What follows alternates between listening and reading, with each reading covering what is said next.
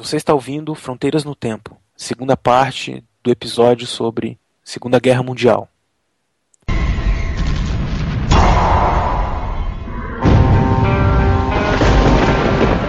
Viver sem conhecer o passado é andar no escuro. Nossas memórias não são datas num livro. São histórias vivas, cheias de amor e fúria.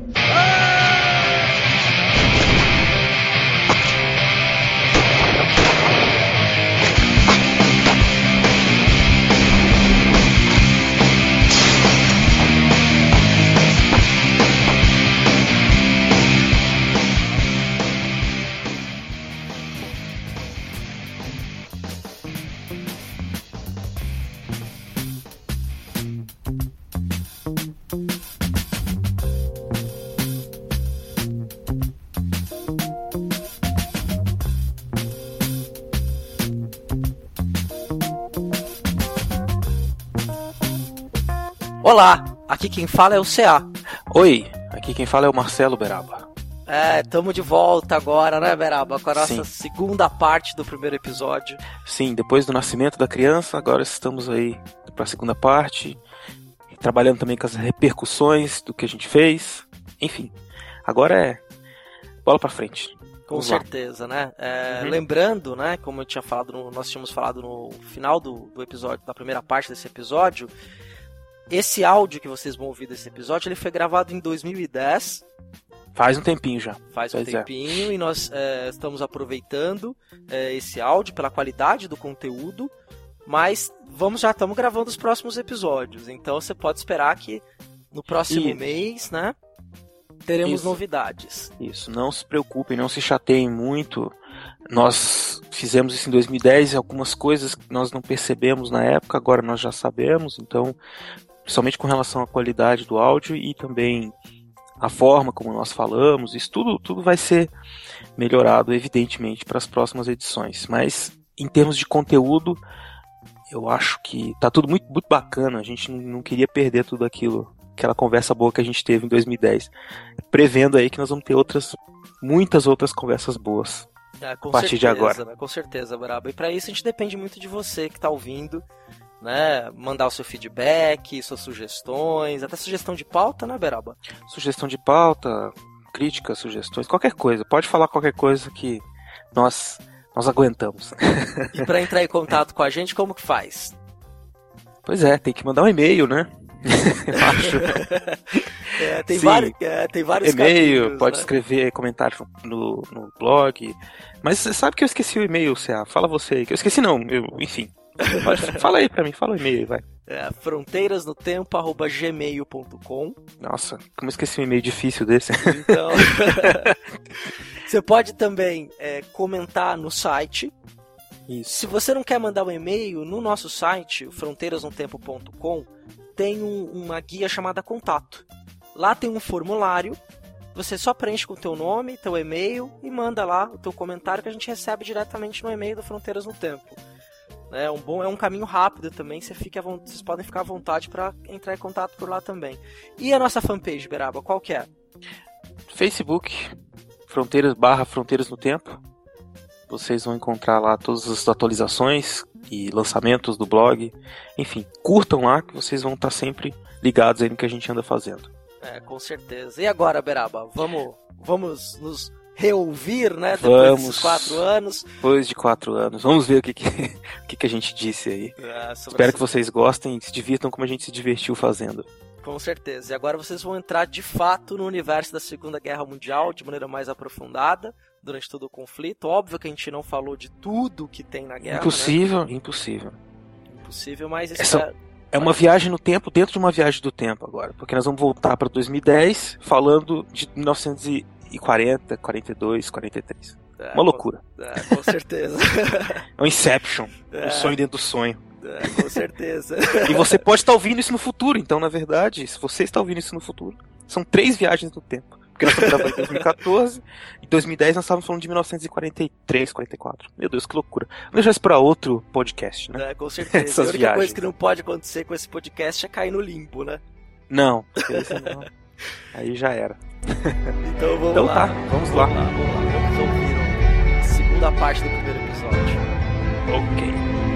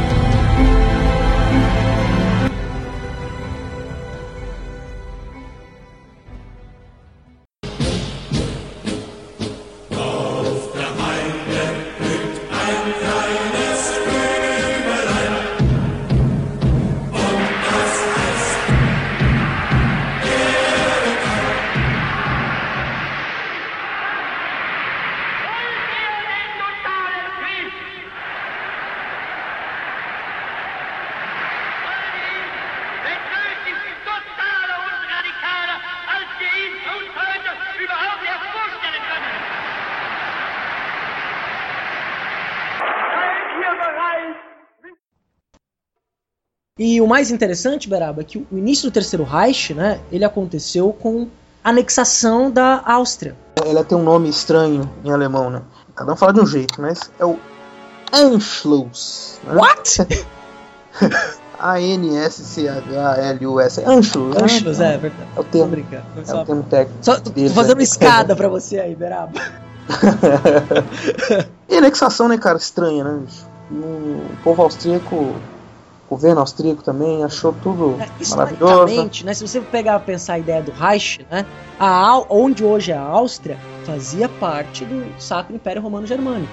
Sim, Era são- o lugar né, onde os Habsburgos, que era uma principal família nobre europeia, durante toda a Idade Moderna e ao longo do século XIX, era onde essa família, a sede dessa família, né, que é os, o rei Hab- Habsburgo, os reis Habsburgos, né, austríacos. Inclusive, né, o nosso imperador, Dom Pedro II, era um Habsburgo, né? É verdade, verdade. É, tem tudo a ver com isso daí mesmo. A, a anexação da Áustria tem uma.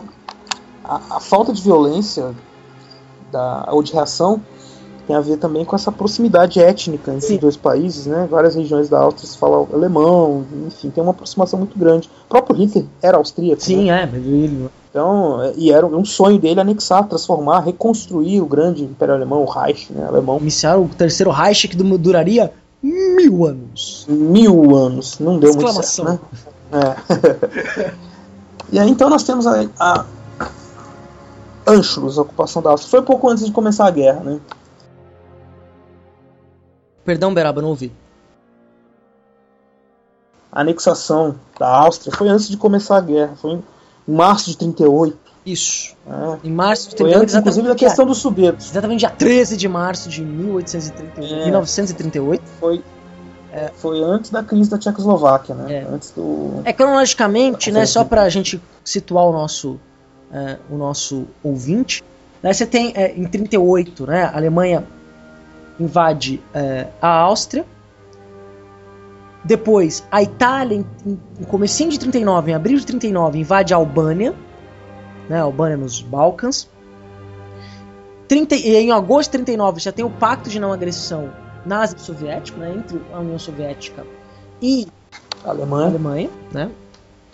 Depois o Hitler, já ainda em 39, né? Um mês, um pouco mais de um mês depois do Pacto de Não Agressão entre entre o Hitler e o Stalin, quer dizer, entre o Estado alemão e o Estado soviético, a invasão da Polônia e a invasão logo na sequência também, pouco, ainda no mesmo mês, é, Hitler, as forças alemãs invadem, não Hitler, mas as forças alemãs invadem a Polônia em setembro de 39, em 17 de setembro de 39 e 13 dias depois, 29 de setembro, domina-se Praga na Tchecoslováquia. E aí você tem um outro movimento né, da guerra que é interessante também, né? A gente está falando muito da Alemanha, da Alemanha, da Alemanha, que é o movimento da guerra promovido pelos russos. O que a União Hum. Soviética faz? União Fale sobre isso. Fale sobre isso, Issa. Interessante, eu gostei desse tema. Então, a União Soviética, o que ela fez, né? Ó, Hitler invadiu a Polônia, então ele tá na fronteira, tá perto da gente. Você tinha a Finlândia. já tinha feito parte há um long time ago do Império Russo. E a Finlândia era um lugar de alta influência russa. É verdade. A União Soviética invade, a União Soviética vai tomar a Finlândia. Aí você tem problemas entre a União Soviética com a Inglaterra e a França, que não gostam muito da ideia. Então, quer dizer, acaba a União Soviética não fica com a Finlândia inteira, fica com a parte da Finlândia, faz é, aumenta a fronteira da Finlândia, cerca de 300, 400 quilômetros, para dentro da Finlândia e para ficar mais distante de Leningrado né, para poder adiantar as tropas ali naquela fronteira. Leningrado, importante cidade da União Soviética, no norte do, da, onde hoje é a Rússia, né, que dá acesso. É porque é, forte, né? É, os caras da União Soviética, para mudar tudo, né, mudar a história, mudar o país, eles criaram a cidade, a cidade de São Petersburgo passou a se chamar Leningrado, né? Em homenagem ao Lenin, né? Lenin, óbvio, e uh, Volgogrado passou a se chamar Stalingrado. É. Aí tem que pôr efeito sonoro assim, tchan, porque foi uma batalha muito é. legal, mas a gente vai chegar lá daqui a pouco. é, e, e Stalingrado, né? É. Cidade simbólica onde Stalin nasceu. Exatamente. E, e aí, você, aí, o que você acha então da gente falar agora sobre o resto da, das ações? Você está você tá indo aí, né, contando a, a ocupação da Finlândia e tal. Eu acho que é importante também a gente pontuar aqui pro, pro, pro nosso ouvinte que está acontecendo o seguinte. Imagina que a Alemanha é, Alemanha, o nazismo está se espalhando pela Europa Central, né? Então, de norte a sul, né, ele vai ocupando posições estratégicas, né, especialmente pensando aí em futuros ataques à ilha da, da Grã-Bretanha. Então, você tem a ocupação da, da Holanda, da Dinamarca, né, da, da, das regiões da Escandinávia. Para quê? Para fazer com que haja essa, esse cerco vá se formando. Mas, mas faltava aí o, e aí tem, a cereja do bolo. É, né? E tem um ponto importante também, né? Quando você invade uma região, né, você não invade apenas por invadir. Né? Você tem batalhas, por exemplo, você vai ver as batalhas da Segunda Guerra Mundial, elas são em localidades para tomar determinados lugares estratégicos. Estratégicos em que sentido? Por exemplo, tomar as regiões onde se produz petróleo, tomar regiões onde você tem região forte de mineração ou zonas industriais. Né? Por É, quê? claro. Para você alimentar a sua indústria bélica. É óbvio, imagina, você precisa, vai, é, você precisa de, de- de- matéria-prima, mão de obra barata. E no É, caso dos é isso. alemães, né? É, em alguns lugares tem- que ele invadiram, como na Polônia. A Alemanha nazista, quando ela invade a Polônia, ela toma a Polônia, ela fecha as escolas. É, o Hitler dizia que não precisava de nenhum o polonês instruído, porque os poloneses seriam tratados como, sei lá, Escravos mesmo. escravos mesmo. Então, O polonês foi feito para o trabalho pesado, né? Exatamente. Então, a raça inferior. raça inferior, bota os caras pra trabalhar. Pra eles, então era uma vantagem. E você ter essa mundial barata precisava de uma matéria-prima. né? Então eles iam pra cima mesmo, conquistar todas essas pontos, essas questões estratégicas. né? E é engraçado, né, que a, a Segunda Guerra Mundial, Hitler escandaliza tanto as pessoas, as ações nazistas na Alemanha, no território europeu. Né? O que, que os nazistas fazem ao longo da guerra com os outros europeus assusta tanto, mas a- as pessoas esquecem de dizer que os, os europeus em geral já faziam isso. Alemães, franceses. É, era comum, Na né? África. É, exatamente. E aí você tem até um filósofo, um filósofo não, um poeta antilhano, é o César, poeta antilhano César Aimé. É, e ele falou o seguinte, né? As ações nazistas espantam tanto o mundo porque foi feita contra homens brancos cristãos. É, exatamente, cara. Por isso Hitler foi não que tivesse sido um santo, não que essas ações, as- nós repudiamos as ações feitas na África ao longo dos tempos e sobretudo no final do século XIX e no começo do século XX, na época do, do grande imperialismo, da partilha da África. Mas quando os nazistas passaram a adotar as mesmas práticas contra os europeus, aí virou esse grande escândalo, essa grande coisa absurda, né? Que quando era feito com os outros, normal, mas quando passou a ser feita com eles mesmos, escandalizou muito. É verdade, cara. Muito bacana. Muito bacana, não. Muito interessante o seu pensamento, mas não é bacana. Foi legal, da parte do Hitler. Mas é verdade. E é, e é isso um pouco até que a gente tem que, que explorar aí. Quando a gente for falar de- dessa percepção geral que as pessoas têm da guerra e dos horrores da guerra, muitas vezes é sempre voltado para essa questão. Fala-se muito dos judeus, né, da, da- da maldade do Hitler contra, contra pessoas brancas. Né? Sim. Sendo que, na verdade, é óbvio que foi muito horrível. Eu nunca ia fazer um discurso dizendo que não era, mas foi muito horrível. Só que e, e os 500, 600 anos de exploração da África, né? Que, que, o que acontece hoje em dia na África. Né? Quando a gente vai falando de filme, a gente vai falar disso, né? Quantidade de filmes de Segunda Guerra que tem sobre os coitados dos judeus, que sofreram muito, né? em detrimento da, do sofrimento dos outros que quase não aparecem. Tem toda uma questão mercadológica aí. Sim, poder, né? Você tem aí, né?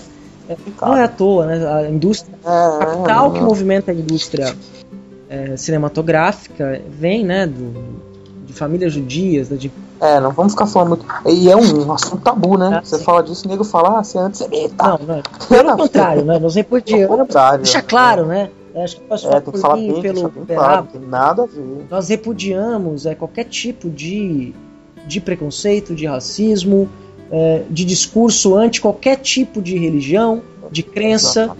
né? Porque é como historiador, você olha aí, você vê o tanto que é absurdo, né? O tanto que é absurdo. Foram os judeus, poderia ter sido outro povo, quer dizer, elegeu-se os judeus como inimigo. E foram outros povos também. Sim, né? Outras pessoas Claro. outras religiões, né? Testemunho de Jeová, né?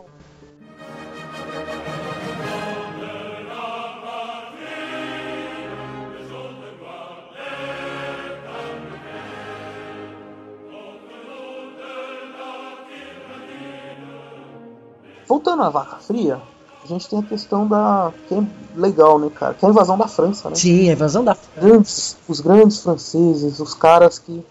Do Napoleão, né? Pô, os caras faziam a guerra de um jeito tão imponente, né? Dominaram a Europa no século XIX, chegou no século XX, só levaram na cara. Aham. A guerra, Segunda Guerra, Segunda Guerra foi um vexame. Nossa, a Segunda Guerra foi um passeio alemão. passeio alemão, os, os franceses prontinhos para fazer guerra, a lá Primeira Guerra, né? Estáticos, Guerra- imóveis, guerra de posição, né? Guerra de posição, monta uma fortaleza gigantesca na fronteira, fica esperando. E aí veio o ataque das Valquírias, né? É, e aí, cara, os caras vêm com tudo. Ó, Beraba, ó. Essa música tem tudo a ver, né, com a ideia que vai nascer a Segunda Guerra Mundial, que desse romantismo alemão do século XIX, que também é resgatado, esse ultranacionalismo resgatado pelo Hitler, essa, esse romantismo do Wagner, compositor, né? Essa coisa da força, né? Da, da dominação.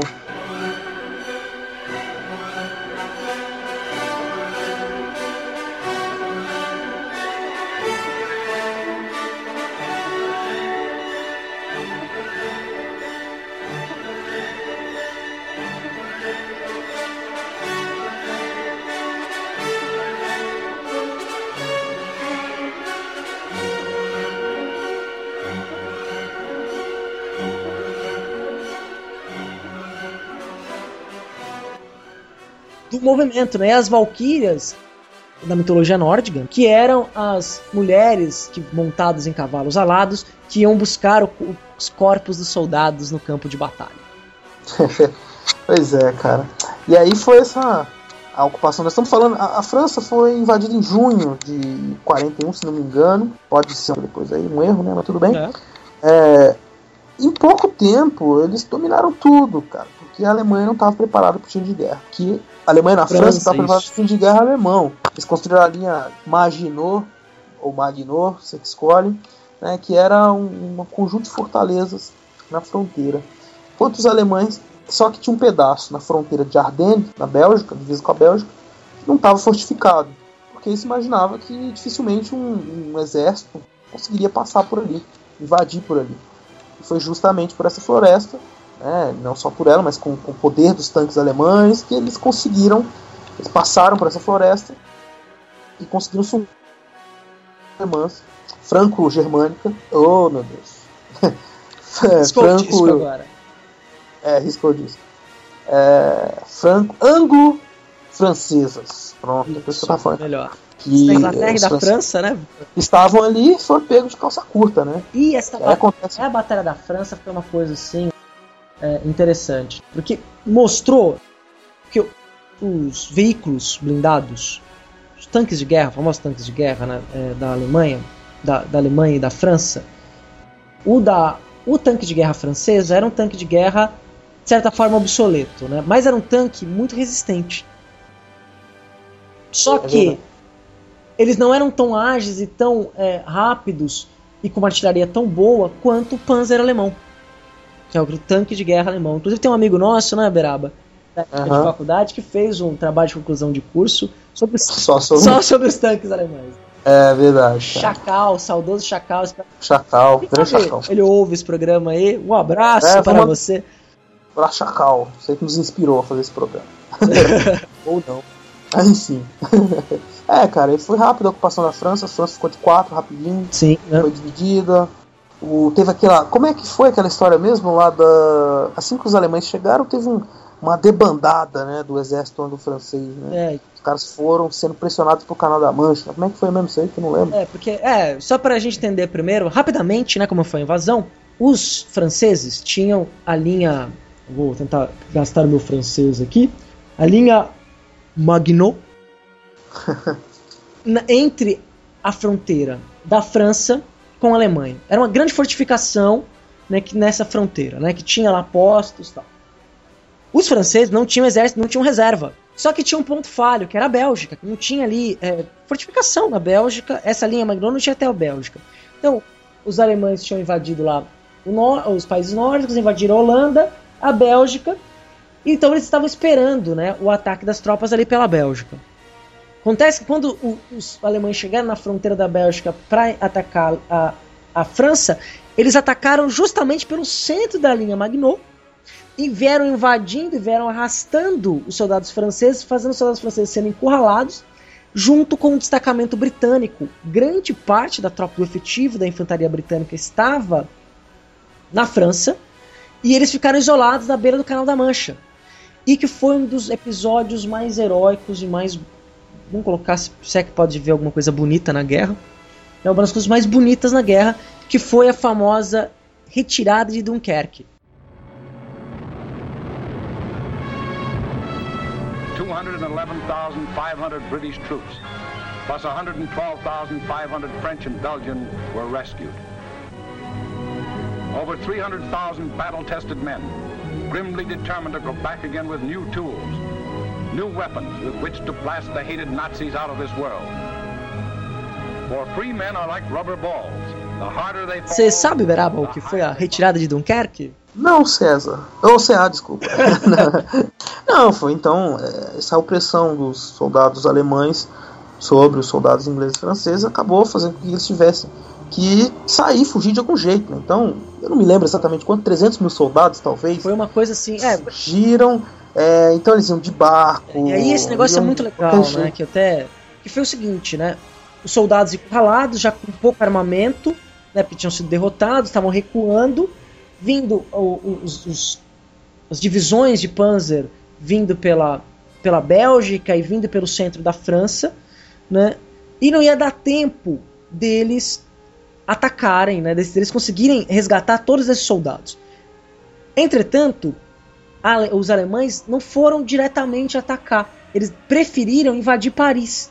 Nesse meio tempo dessa decisão, conseguiu ter uma mobilização extremamente popular, por isso eu falo da, da coisa bonita, que aí foi tudo: barco à vela, barco de pesca.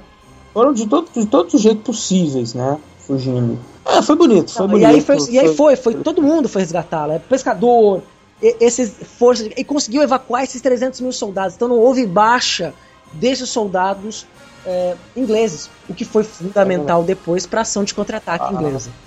Exatamente. Aí, então, vamos. A gente falou da França, a França foi, foi ocupada, foi vergonhoso. É, houve uma divisão, né? O norte da França ficou sob o controle alemão e o sul, uma república. Vai, uma república submissa, né? É, tem, um, tem um nome específico, né? República de Vichy ou Vic? Você fala como? Ai, Acho que é Vichy, É. né? Sei lá. ah, vixi. põe um biquinho no final que tá bom, né? É, enfim, era uma república capital dessa cidade, Vichy, e a resto eh, da França ocupada pelos alemães. E essa república francesa era submissa, né? Tinham, os líderes dela eram. eh, o presidente ele era simpatizante, colocou em prática né, as políticas nazistas na Alemanha, né, perseguição a judeus, tudo mais. Foi aquela loucura toda.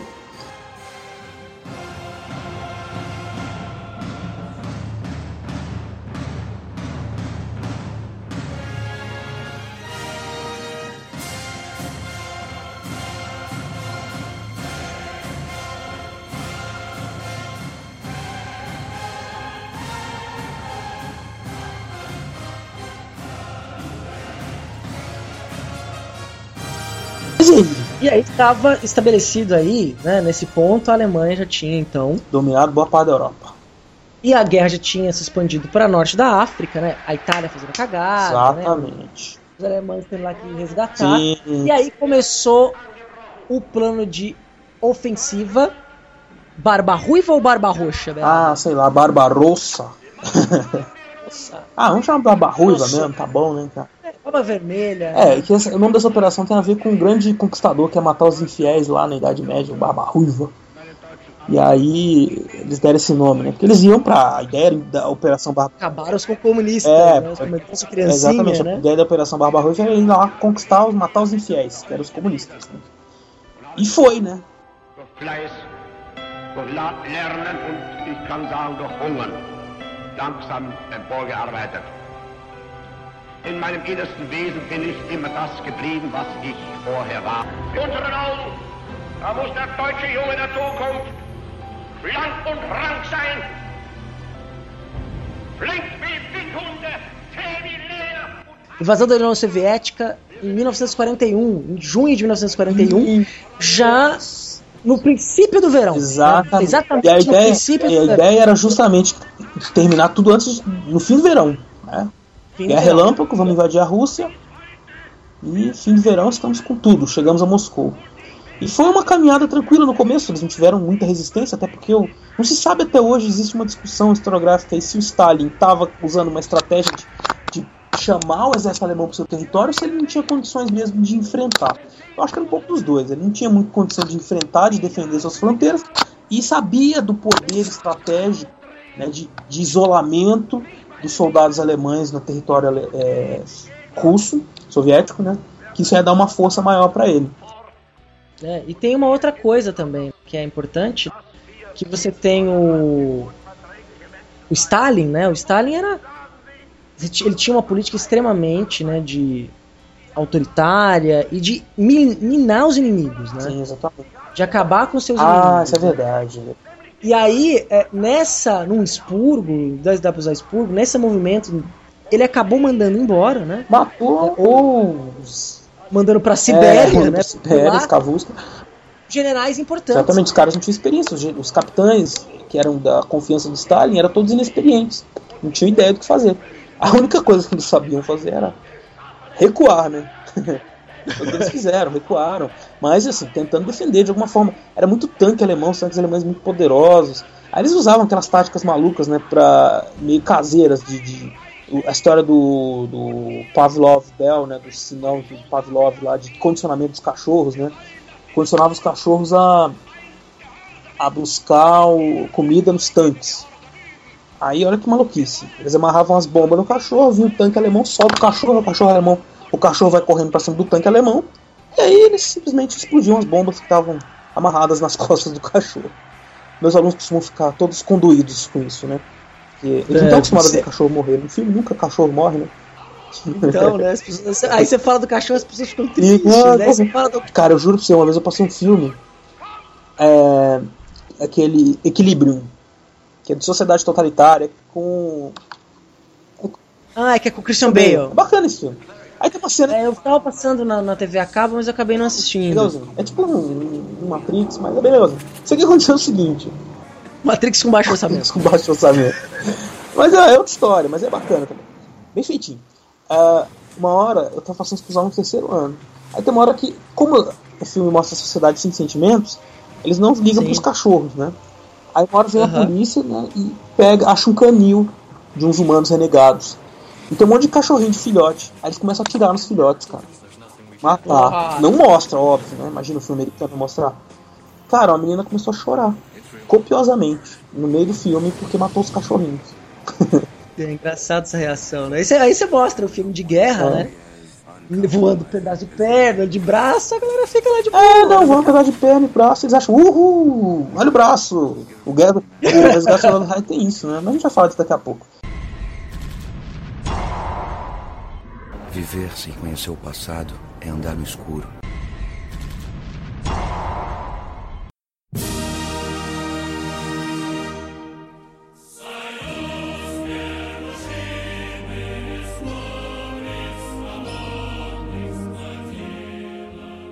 É, bom, invadiu a União Soviética, teve aqueles problemas todos, né?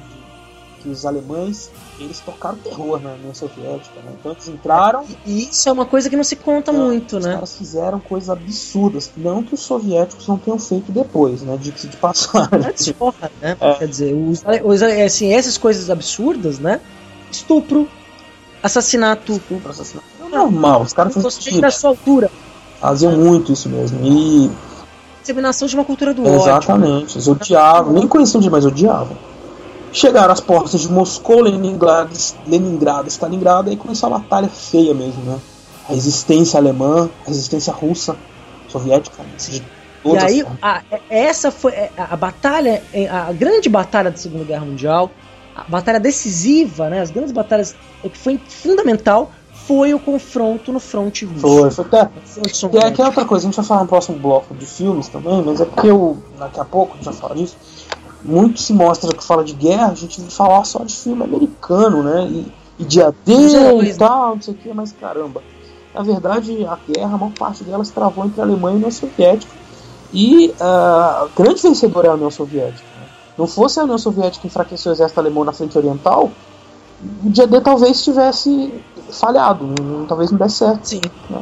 Tá. Se, e, se a, e se a Inglaterra também não tivesse resistido, Sim, né? claro, não, exatamente. É, é, se a Inglaterra tivesse caído, ia ter. Quando, depois que, que a Alemanha invadiu a, a, a França, né, eles não conseguiram invadir a Inglaterra. tentaram, eles tomaram um couro. A RAF, a Real For- Air Force, deu um couro na Luftwaffe, A Luftwaffe, e coisa que o Hitler não esperava. Né?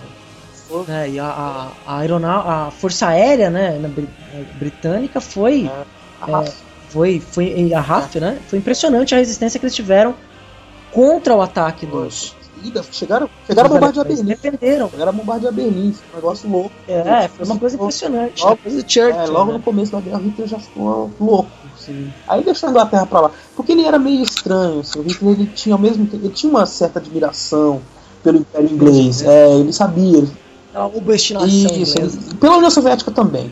né. Ele sabia que tinha vantagens de ser aliado dos dois. E é um negócio que é interessante que se fala, meus alunos perguntam assim, falam um pouco do Hitler aqui, mudando um pouco do assunto. Falam assim, nossa, o Hitler era um gênio. É um gênio, um gênio caramba. O cara era um bom estrategista militar e tal. É, líder tinha cari- bons generais líder carismático dentro, e tinha bons generais. O que aconteceu? Ele se deu bem na guerra enquanto ele ouviu os bons generais dele. A partir do momento que ele conquistou toda a Europa e falou, beleza, agora eu sou o rei, eu vou fazer o que eu quiser. Ele não, Aí- aí, aí, caiu, né? Caiu a casa, caiu. Foi invadir a União Soviética, ele parou de ouvir. Na invasão da União Soviética foi tudo bem. A hora que ele chegou em Stalingrado e que os generais começaram a, a sugerir é, a volta, na verdade, na verdade, ninguém sugeria muito, porque ficava com aquele medo, né? As pessoas tinham medo de falar pra ele. Nine, nine, nine, nine, nine. medo de falar pra ele a verdade e ser mortos, né? Aí ferrou. Então aí que você vê que não- não tem nada de gênio. O cara era um louco que foi dando certo. A loucura dele apareceu justamente na hora que ele mais precisava, que ele ia ganhar a guerra, né? que era logo depois de, de- de- de pegar todo aquele território alemão. De repente, se ele tivesse mirado todas as forças do Cáucaso, que é onde estavam as forças, as riquezas minerais da, da União Soviética, Petróleo, Petróleo. né? A região Conquistava aquela região, petróleo, acabou. É não, ele queria destruir a União Soviética e jogar sal em Moscou e quebrar tudo, acabar com tudo. Sim, né? Acabar ali com e o símbolo da cidade de Então, de Stalingrado. gênio não tem nada, era louco, total. Sim, vai, tem muito gênio, é, né? muito bom A gente tem que colocar aí, né, parênteses. No final das contas, ele acabou na guerra, o poder, uma série de equívocos. No final das contas, mas é que como quando perde a vilania aumenta. É, Mas era. se ele tivesse ganhado, ele ia ser outra pessoa, né? É, podia adorar o Hitler. Ou não, não. né?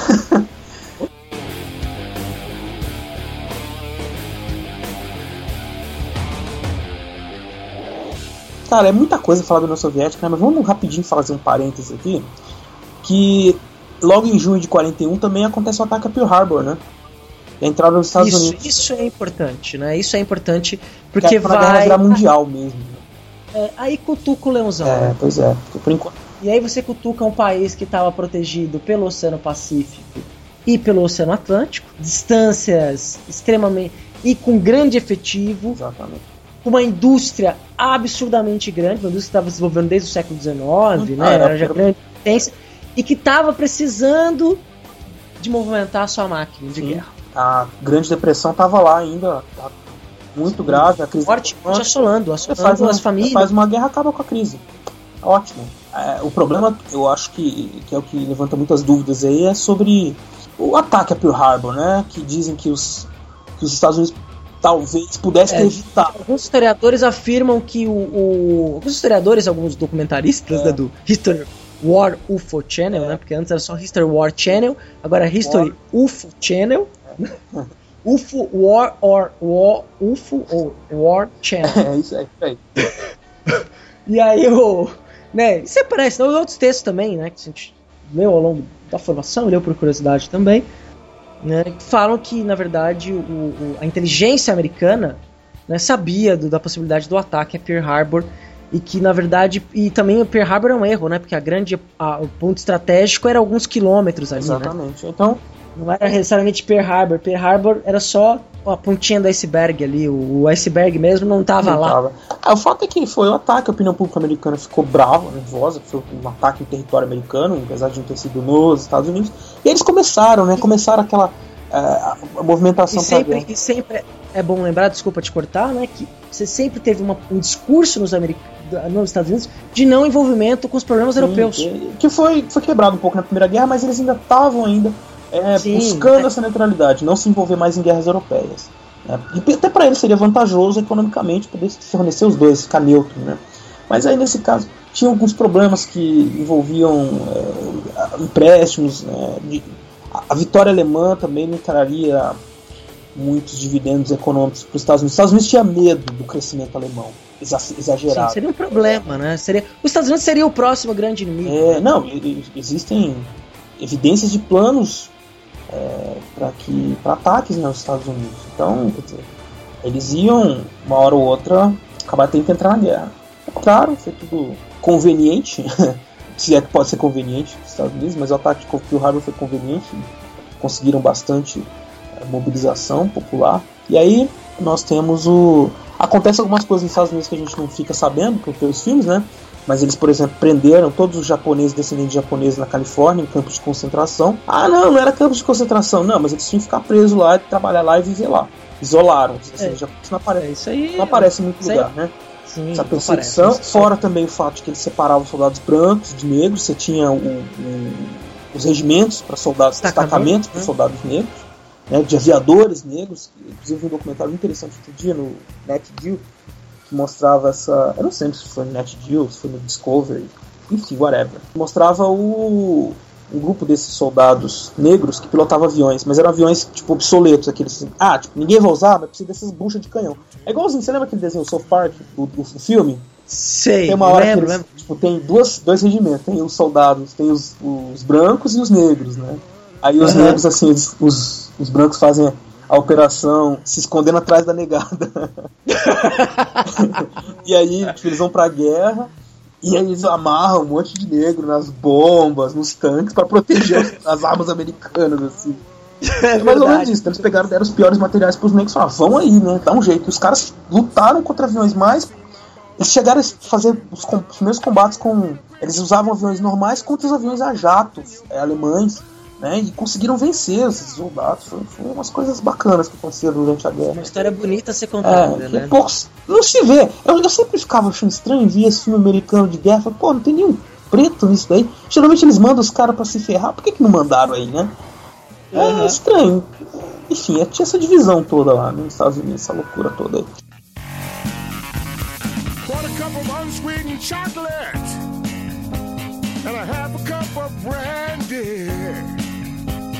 Throw in a bag or two of sugar and just a pinch of vanilla. Breathe up the cookie sheet. Voltando ao assunto, os Estados Unidos entrou na guerra.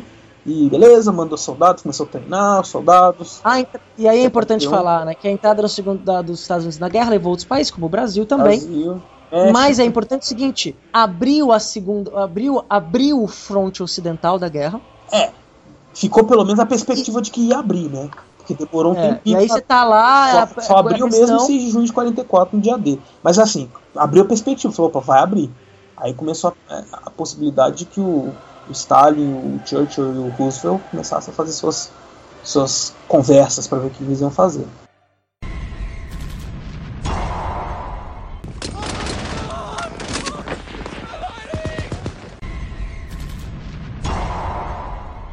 23 de agosto, a bandeira com a suástica alemã foi içada no alto do Monte Elbrus, o pico mais alto da cadeia do Cáucaso. Mas Hitler tornara-se agora magnetizado pelos acontecimentos ao norte. Em 19 de agosto, o 6 Regimento de Friedrich Paulus começou a atacar Stalingrado. Stalin pessoalmente deu ordens para que a defendessem porque levava o seu nome. A população civil foi rapidamente evacuada. Começava agora uma das batalhas mais prolongadas e intensas da Segunda Guerra Mundial. Lentamente os alemães tomaram as ruas uma a uma. Conversando antes de gravar, eu e o Beraba, nós concordamos, foi provavelmente uma das batalhas mais épicas. Sim, ah, Ou uma das mais dramáticas da Segunda Guerra eu Mundial. diria que da história do, da humanidade, do mundo, quiçá do universo. E onde foi essa batalha, Beraba? Stalingrado. Tcharam! A Batalha de Stalingrado. O- Stalingrado, né, a cidade de Stalingrado, só pra vocês terem uma ideia, ela fica ali às margens do rio Volga. Exatamente. Que é, um, que é um canal aí de comunicações importantíssimo da União Soviética. Era, né? Ainda é.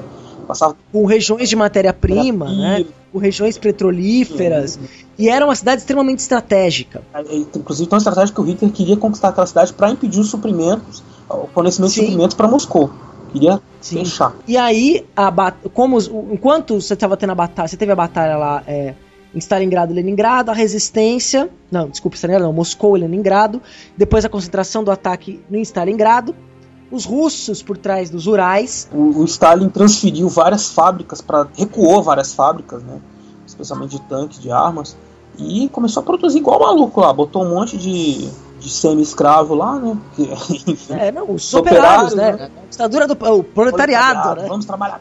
enfim. E aí começou a produzir arma em grande escala, em escala industrial, aviões, tanques, eh, munições e eh, investir em tecnologia dessas armas. A batalha foi se prolongando em Stalingrado. Os alemães, os nazistas, né? Vamos falar nazista. Os nazistas tomaram parte de Stalingrado e cada centímetro da, da cidade era disputado como se fosse o centímetro mais importante, quiçá, do universo.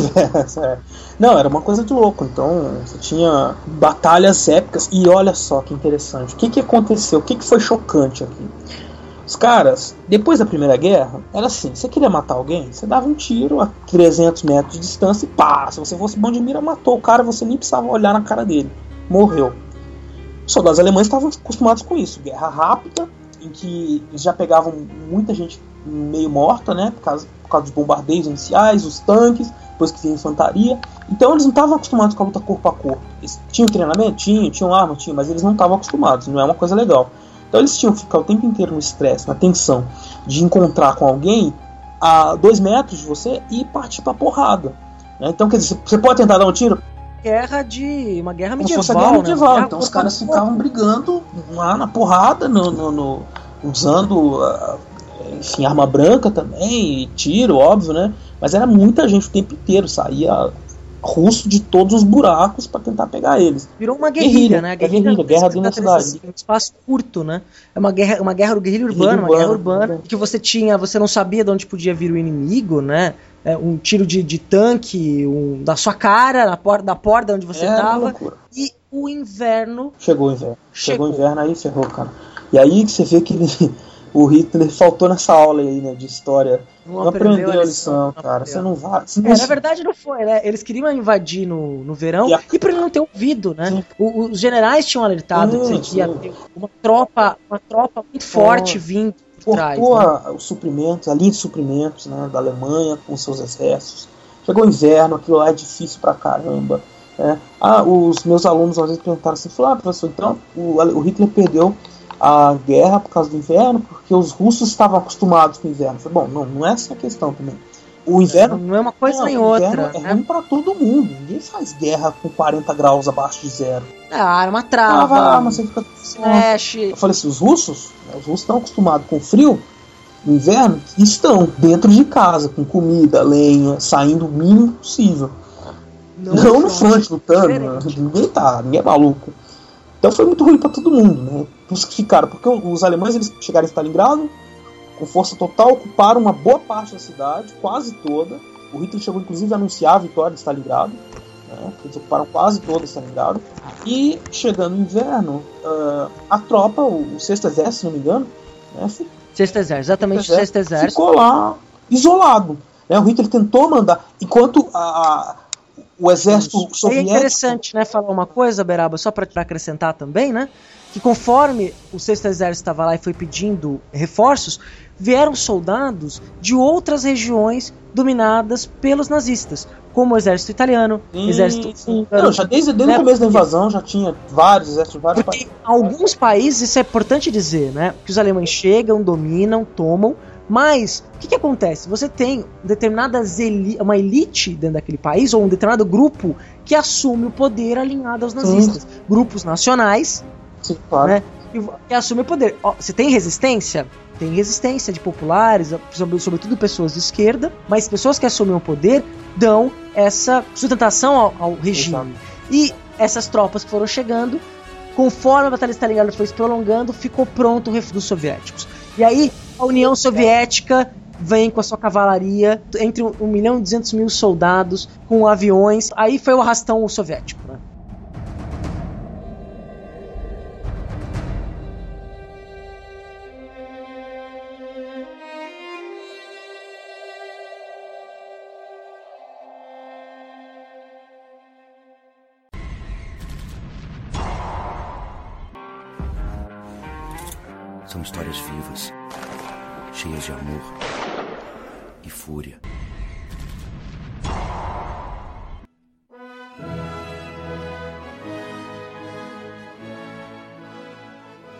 Então, CA, essa batalha de Stalingrado aí foi uma batalha bem sangrenta, bem marcante. E, inclusive, marcante para a Wehrmacht, né, para o exército alemão, que acabou levando uma mega derrota dos caras, que eles nunca tinham sofrido, não, não esperavam, o Hitler não esperava. Os generais podiam até imaginar, mas o Hitler não esperava. Como é que foi esse negócio todo? o, o sexto exército, né, que nós tínhamos dito, que era comandado pelo Von Paulus, né, e que no desespero da- do final da batalha, né, de que Hitler queria manter a moral da tropa, ele elegeu Von Paulus a marechal de campo, topo da hierarquia militar, no marechal de campo de batalha, e essa resistência russa. Acontece que os alemães começaram a passar fome, ficar doentes, os russos tentaram pedir a rendição para o Hitler daqueles soldados para não matar aqueles soldados. Hitler não aceitou, mas no final das contas, no dia 19 de novembro de 1942, os generais, o marechal do campo acabou derrotado e os soldados se renderam, né, os soldados alemães nesta batalha. E daí para frente começou a ofensiva russa, né? Exatamente, é a ofensiva aliada de um todo, né? Sim, verdade, verdade, tem razão, né? Que é- o exército alemão, depois dessa derrota, é conhecida como o revés da guerra. Sim. Por quê? Porque a derrota em Stalingrado enfraqueceu de maneira geral todo o exército alemão. As posições alemãs, inclusive no- na frente ocidental. Sim, a frente africana também, porque você tem a- Também perdeu muito no norte da África, né? É, Houve umas derrotas importantes. os ingleses e os norte-americanos invadem a Sicília vindo da África e aí começa ali a retomada da Itália, que inclusive o, o Brasil vai participar de maneira muito efetiva. E tem uma curiosidade muito bacana, né? Eu assisti uma comunicação de um aluno de história, Hum, primeiro semestre desse ano, certo. que ele trabalha com os esforços de guerra é, no Brasil. Ah, que legal. Os esforços de guerra em Santos é muito legal a propaganda que é, era feita aqui em Santos, exercícios, né? Fez toda uma propaganda, entrou num estado meio de, de preparação para a guerra, né? Quando o Brasil Nossa. entrou na guerra. Muito legal esse fato, assim, porque o Porto de Santos, Sim, claro. o principal porto brasileiro, e aí você teve a cidade foi preparada para a guerra, tinha teve um esforço de guerra na cidade de Santos. Olha que empolgação legal. Não sabia disso, não. É muito legal. Eu vou ver quem sabe um dia da série a gente convidar Que falta de fazer Manuel, esse povo aí de Santos também, né, cara? Manuel pra. Oi? Vamos chamar? Eu tava zoando. falta do que fazer desse povo de Santos. também. Então, né? Manuel, pra falar um pouquinho pra Não, gente. Consigo fazer aí uma ligação pra ele, ver se ele tem um Skype, liga um telefone dele, aí quem sabe dá certo. Ele falar um pouquinho desse, de- desse episódio muito interessante da história. Estoque, de fazer um estoque de comida, fazer mobilização na rua, ensaio de situações de guerra, caso houvesse ali necessidade da cidade se proteger, ou de entrar de fato no grande esforço de guerra. Não. Tem essa curiosidade. É, Isso aconteceu em vários lugares. Nos Estados Unidos aconteceu esforço de guerra, os países que se envolveram. Quer dizer, É, eles precisam, precisam levantar dinheiro. a guerra mobiliza as muito, pra- né? É, mobilizar o pessoal pra ir pra guerra, senão o nego não vai mesmo, né? Sim, não vai. O? Morrer lá, E você tem que ter uma- um, um sentimento né, das pessoas que ficam. Né? fortalecer a imagem do inimigo, né? Fazer as pessoas odiarem o inimigo, o cara ir mais com mais força pra guerra. Tudo isso faz parte. E aí se tem uh, em 43 já começa a invasão, né? Voltando aí ao assunto da, da- da- das ofensivas aliadas que vão é, diminuindo o controle é, na- nazista sobre a Europa e vão levando à derrota né, depois dessa guerra violentíssima e sangrenta. Você vai ter lá e aí isso é muito famoso, né? Cinema, tudo mais, que é o que dia mesmo, Beraba? 6 de junho de 1944, o dia D. É exatamente isso. O dia, o- o- a, a invasão à Normandia. Mas, desse- desses ataques dos aliados, uma das operações mais interessantes assim e mais fantásticas foi uma operação chamada Market Garden. Certo. E o que, que foi essa operação, né? Foi uma operação terrestre aérea. Soldados britânicos, junto com americanos, mas foi uma ação especialmente britânica, despejou de paraquedas tropas ao longo de uma rodovia holandesa que terminava na divisa com a Alemanha. Essa rodovia era cheia de pontes. Sabe-se, né, só para a pessoa ter um pouquinho de noção, que ponte nas guerras modernas terrestres são essenciais para você deslocar a tropa. E essa operação eles soltaram vários deslocamentos desses paraquedistas, tropas de elite, que tinham que tomar essas pontes enquanto a tropa terrestre britânica ia avançando por esses pontos de guerra, como reforço, tomando a ponte e partindo para o outro. Foram lançados cinco destacamentos de paraquedistas. Quatro conseguiram. Só o último, que estava lá na divisa, que não conseguiu vencer a guerra. Foi uma operação extremamente ousada, de extrema coragem. Tem um filme sobre isso. Vamos falar no próximo bloco. Que trata exatamente dessa operação e foi uma das operações mais fantásticas da Segunda Guerra Mundial. É verdade, hein, cara? Imagina. E era uma das primeiras vezes, eu não tenho certeza, eu vou dar um chute aqui correndo risco de falar uma merda. Mas é, essa operação com paraquedista era meio novidade, né? Tava começando ainda, não. É. Ou não? Não é, não, não, não- quando os, os alemães invadiram a Não, sim, eles já usavam, mas era uma coisa... da França, eles usaram Sim. paraquedista. Sim, não, tô dizendo, mas ainda é uma coisa da Segunda Guerra. Na Segunda Guerra Mundial, sim. Nesse, Começando a usar- começar a usar esses é bombardeios coisa maiores, nova, né? É, que vão deslocar tropas, vão levar os, esses grandes bombardeiros, a, a, a fortaleza, o B-12, né? É, o B-52. B-51. O B-12 é vitamina, né? O, É, B-12 é o que tá faltando. aí, é, é verdade, tá O faz... seu cérebro. É verdade. É, que as pessoas às vezes não têm ideia, né, tal, mas a gente tá batendo esse papo aqui há muito tempo e tá sendo uma delícia, né, Beraba? A gente Não, conversa tá ótimo, cara. Pô, é, não, tem muito pouco tempo, na verdade, assim. Aham. Se a gente pudesse, ficava um dia Dias, inteiro né? falando, dias É, falando sobre isso. E nós vamos fazer isso ao longo dos programas, reunir mais amigos, né? Mais Tem, a gente tem muito assunto pra falar, colegas, mas professores, trazer gente trabalhando coisas específicas em história pra dar mais noção sobre as- o que é a história, né? Esse programa aqui é só um chamariz, né, Beraba? é, não, é mais pra gente começar a nos apresentar nossas ideias, nossos posicionamentos, É, a- essas coisas, né? e aprender fazendo, né? Aprender fazendo, exatamente. Não adianta, a gente ficou planejando isso anos, né? Uma hora tem que sentar e fazer. Sim. Aí fazendo a gente vai aprendendo, vai melhorando. É, Assim, vamos exagerar, não, que só depois a pessoa ouve e fala, porra, os caras planejaram anos e fizeram esta É, merda. não, não. É. não, a gente foi. é, Teve uma ideia, né? E conversou, mas planejar mesmo foi que uma semana. Ah, foi. É, é, é uma semana de planejamento. É, Uma mais, semana. né? É duas, duas três semanas Duas, três por semanas pensando. pensando aí que a gente queria falar, o assunto. É, pra valer mesmo. Mas vamos, vamos voltar lá pra cá pra gente conseguir encerrar agora e pro, pro- esse bloco, né? É, final o bloco, fechando a guerra. né? Então, com a, a ofensiva dos aliados, os alemães foram recuando e os russos foram varrendo a parte do leste, empurrando novamente os alemães de volta para a Alemanha. Alemanha. E quando eles chegaram lá, né, fizeram a mesma coisa que os alemães fizeram com os russos, né? Ah, sim, tocaram. Tocaram o terror. É claro, terror, é isso que eu ia falar. Eu ia falar outra palavra com P, mas é melhor terror mesmo. e estupraram. E eu não lembro onde eu li isso, mas era uma coisa um pouco camuflada, porque eles chegavam, soldados de frente, eh, russos, tratavam os alemães com uma certa civilidade. Os soldados da que vinham atrás é que eles já vinham detonando aquela coisa. Chegavam soldados, nós somos russos, é, soviéticos, nós vamos te tratar bem. Eles iam embora, chegavam os caras que estavam atrás tocando terror, estuprando, matando, fazendo tudo que eles podiam que não podiam, na verdade. Sim, foi um período bem. Né? É um período de guerra, né? A guerra, o ser humano se transforma, né? É verdade, cara. Porque era o ódio total, né? O ódio É verdade. E, e aí foram lá os russos e quem derruba o símbolo, quem destrói o símbolo nazista, né?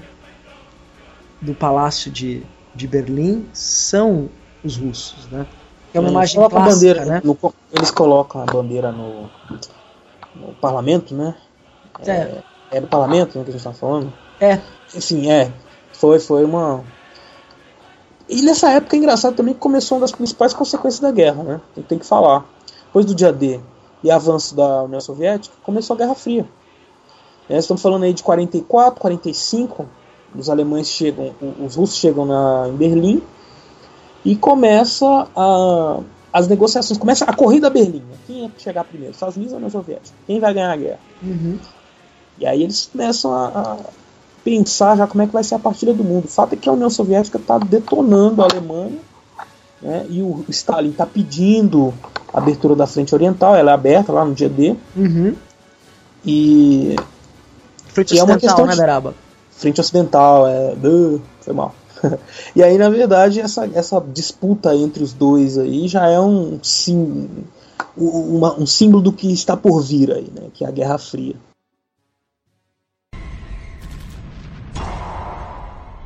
Viver sem conhecer o passado é andar no escuro.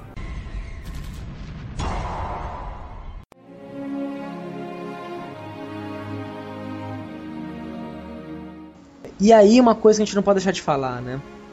Você teve o desfecho da guerra, a derrota da Alemanha nazista.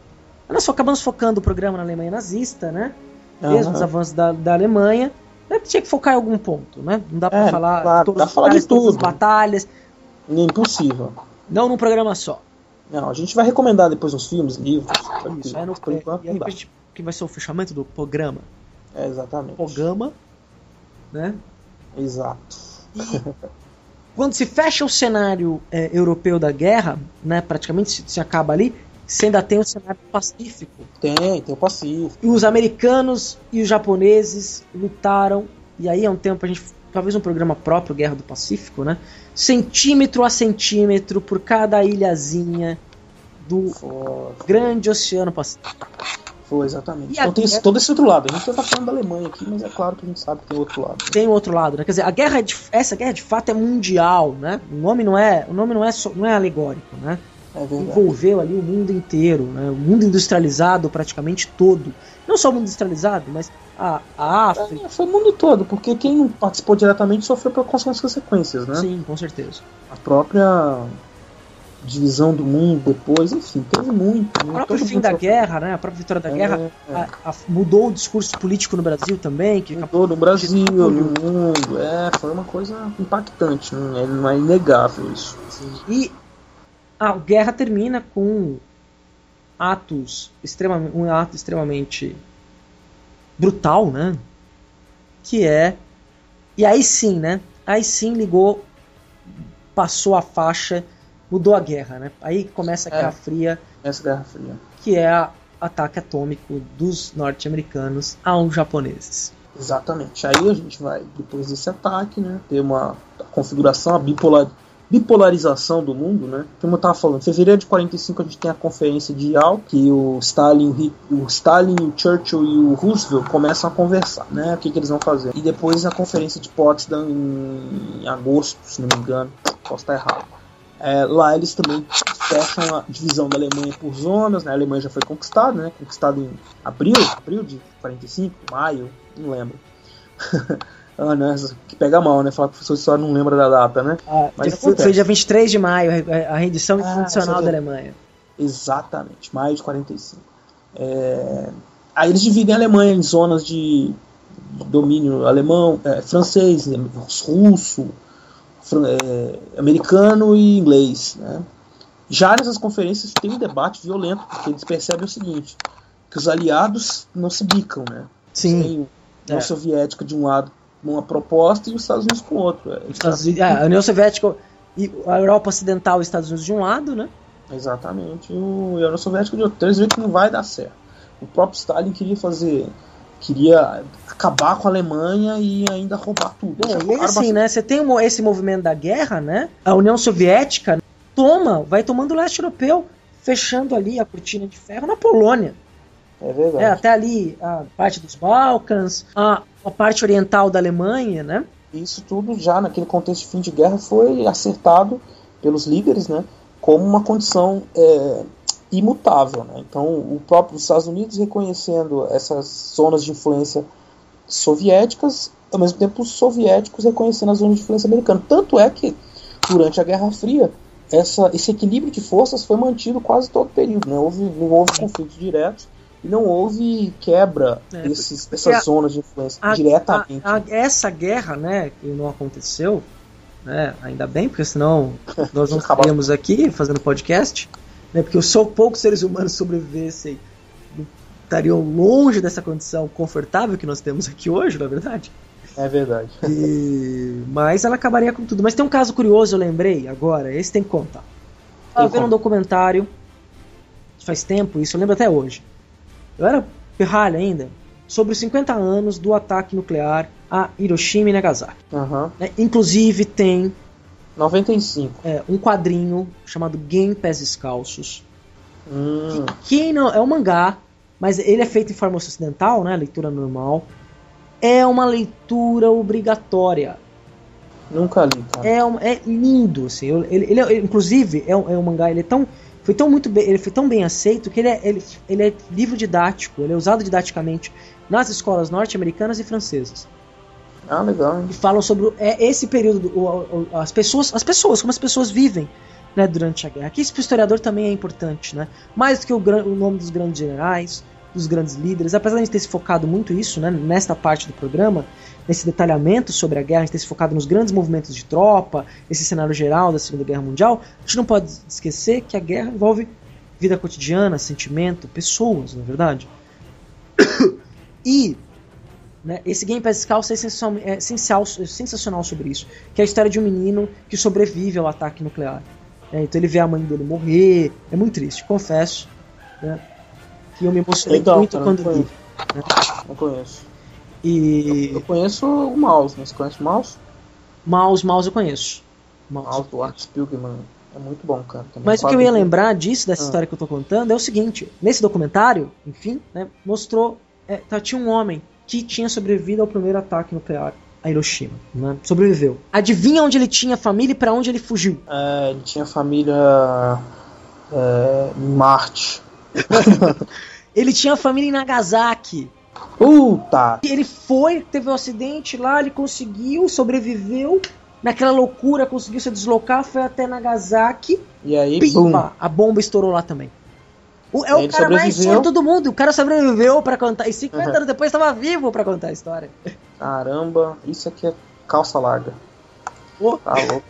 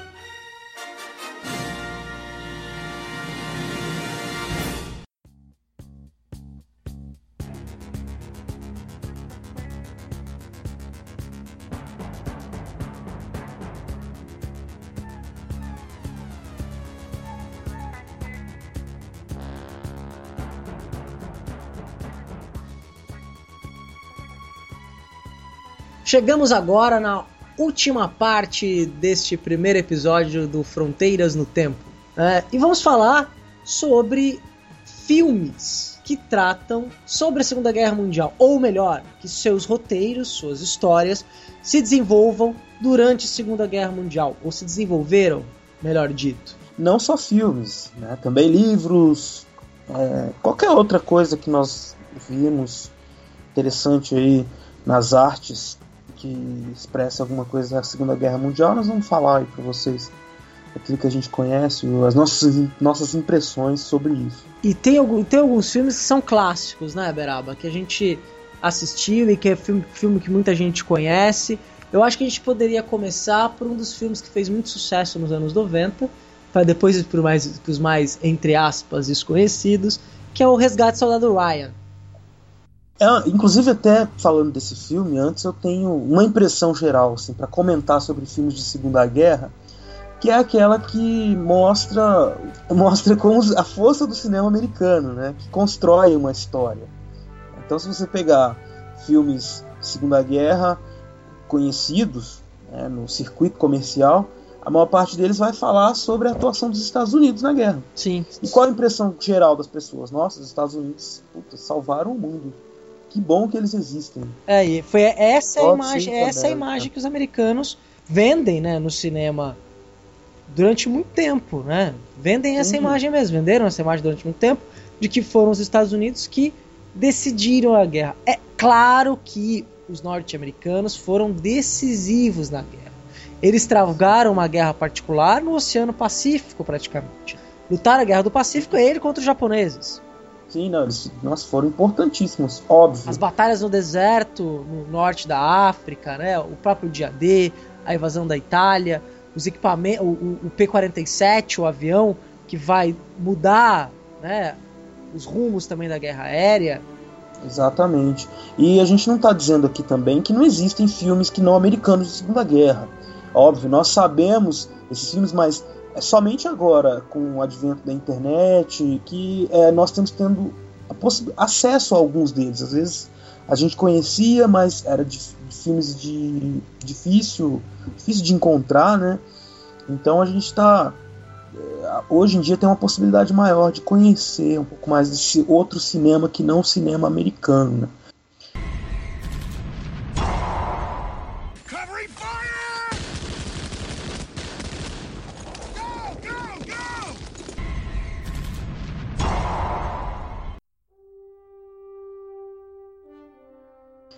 E é isso aí, então tem a ver com esse, inclusive com esse filme aí, O Resgate do Soldado Ryan, né? Que é um, um filme do Americanos 1, 2, 3, vamos, né? É, e e o, o, a primeira coisa para falar, é um baita um filme em termos visuais. É um filme oh, do Spielberg, né?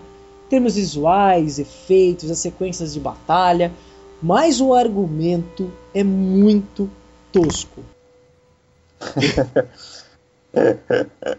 É, é um filme de entretenimento, assim. Você fez, fala, ah, beleza. Pô, principalmente. Mas é um filme que, quando eu assisti, cara, eu falei, eu assisti a primeira meia hora, falei, cara, que legal. Depois foi ficando fraquinho. Ah, assim. a cena do desembarque na Normandia é fantástica, né, Beraba?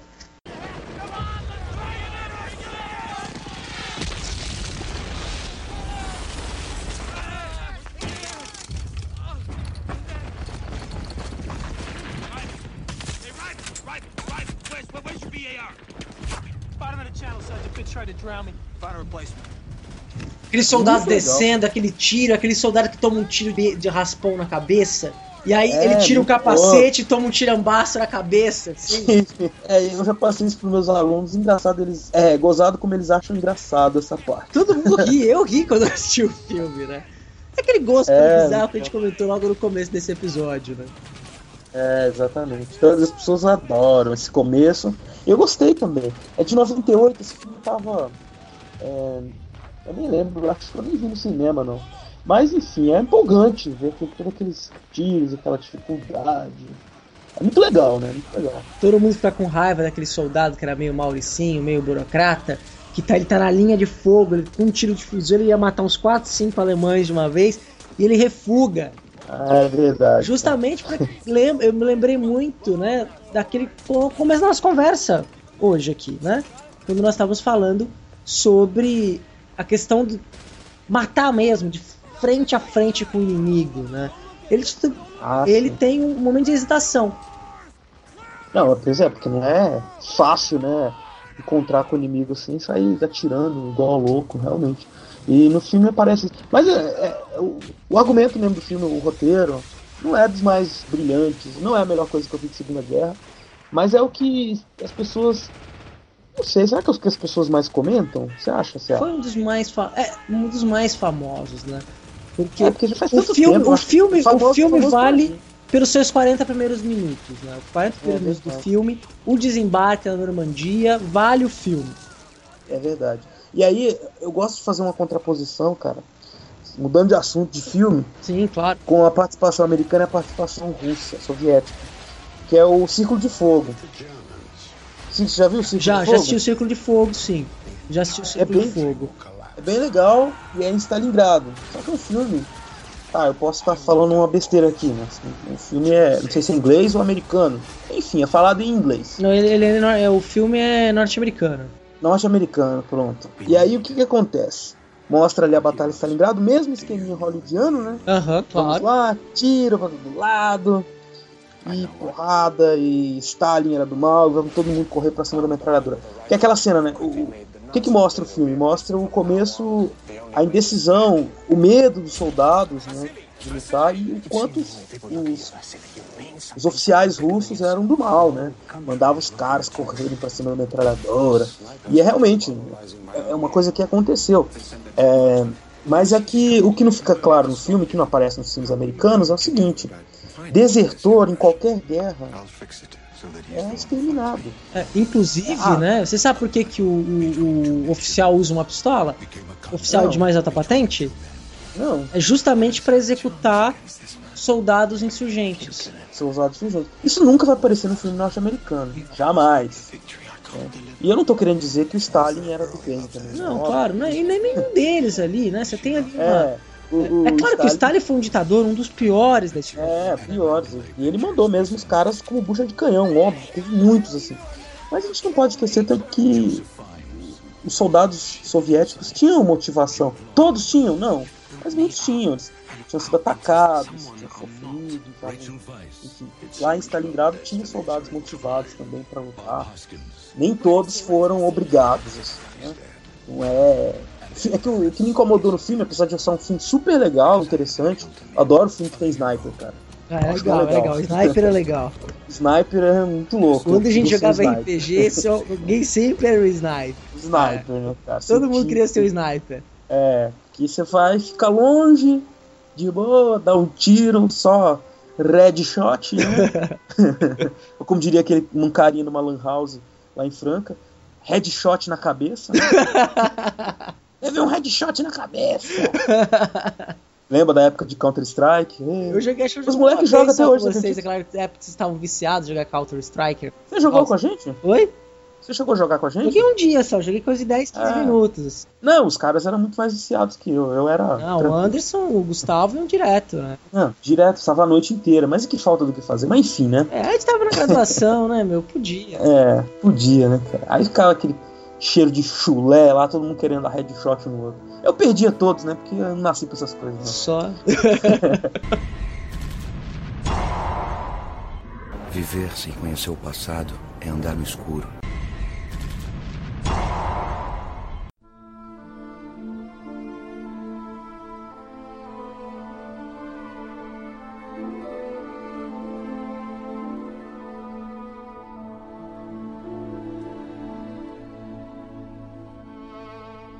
Produção cinematográfica sobre esse assunto, a gente quiser dar um exemplo, já que estamos falando de Stalingrado, nada melhor que falar do filme Stalingrado, Ah, boa. Muito bom esse filme, né, cara? que é um filme alemão, né? E é engraçado, porque eu vi né, esse filme numa semana, eu morava ainda em Franca, tava, na- tava no final da graduação, e aí na República nós arrumamos, minha República, mais um pessoal de uma outra República, né? Amigos nossos, você conhece todos, tava o Paulinho, né? E nós fizemos uma semana só com filmes de guerra. Olha que interessante, cara. E Isso aqui é bom morar com gente inteligente, né? Ô. e nós pegamos. E esse filme Stalingrado, a cópia que eu assisti, era o filme alemão, só que eu vi a cópia dublada em inglês. Meu Deus do céu. E era engraçado porque. É, e aí te fala, a dublagem, a dublagem brasileira é boa, viu? Porque dá pra perceber claramente a desincronização do cara falando alemão e do inglês, assim. Sabe, parece, sabe quando você vê que o som tá desincronizado, Sim, sim. até aquele estranhamento. Mas mesmo assim, não tirou, assim, a qualidade daquele filme. É que, que é um filme que, que assusta um pouco logo de cara, porque dá uma humanizada nos soldados nazistas, né, cara? Sim. Você percebeu isso também? Sim, é bem. Ele, ele, ele humaniza essa questão, sim. Porque o soldado comum, né?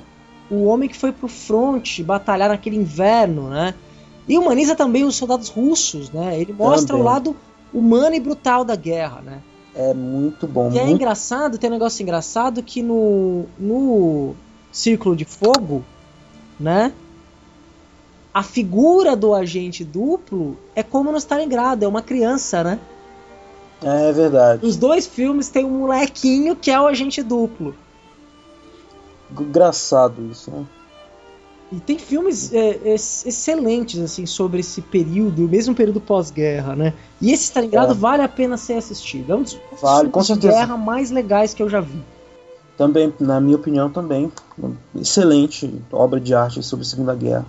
E é de 93, então é um filme tão antigo, não é tão difícil de encontrar, assim. Pois é, na verdade foi mais uma indicação, né? Para as pessoas assistirem um filme bastante é, marcante, assim. Quando você assiste, você fica. Você sente coisas, que é importante, né? Assistir o filme, ah, quando ele não é só entretenimento, você sentir alguma coisa, pensar. Eu acho legal.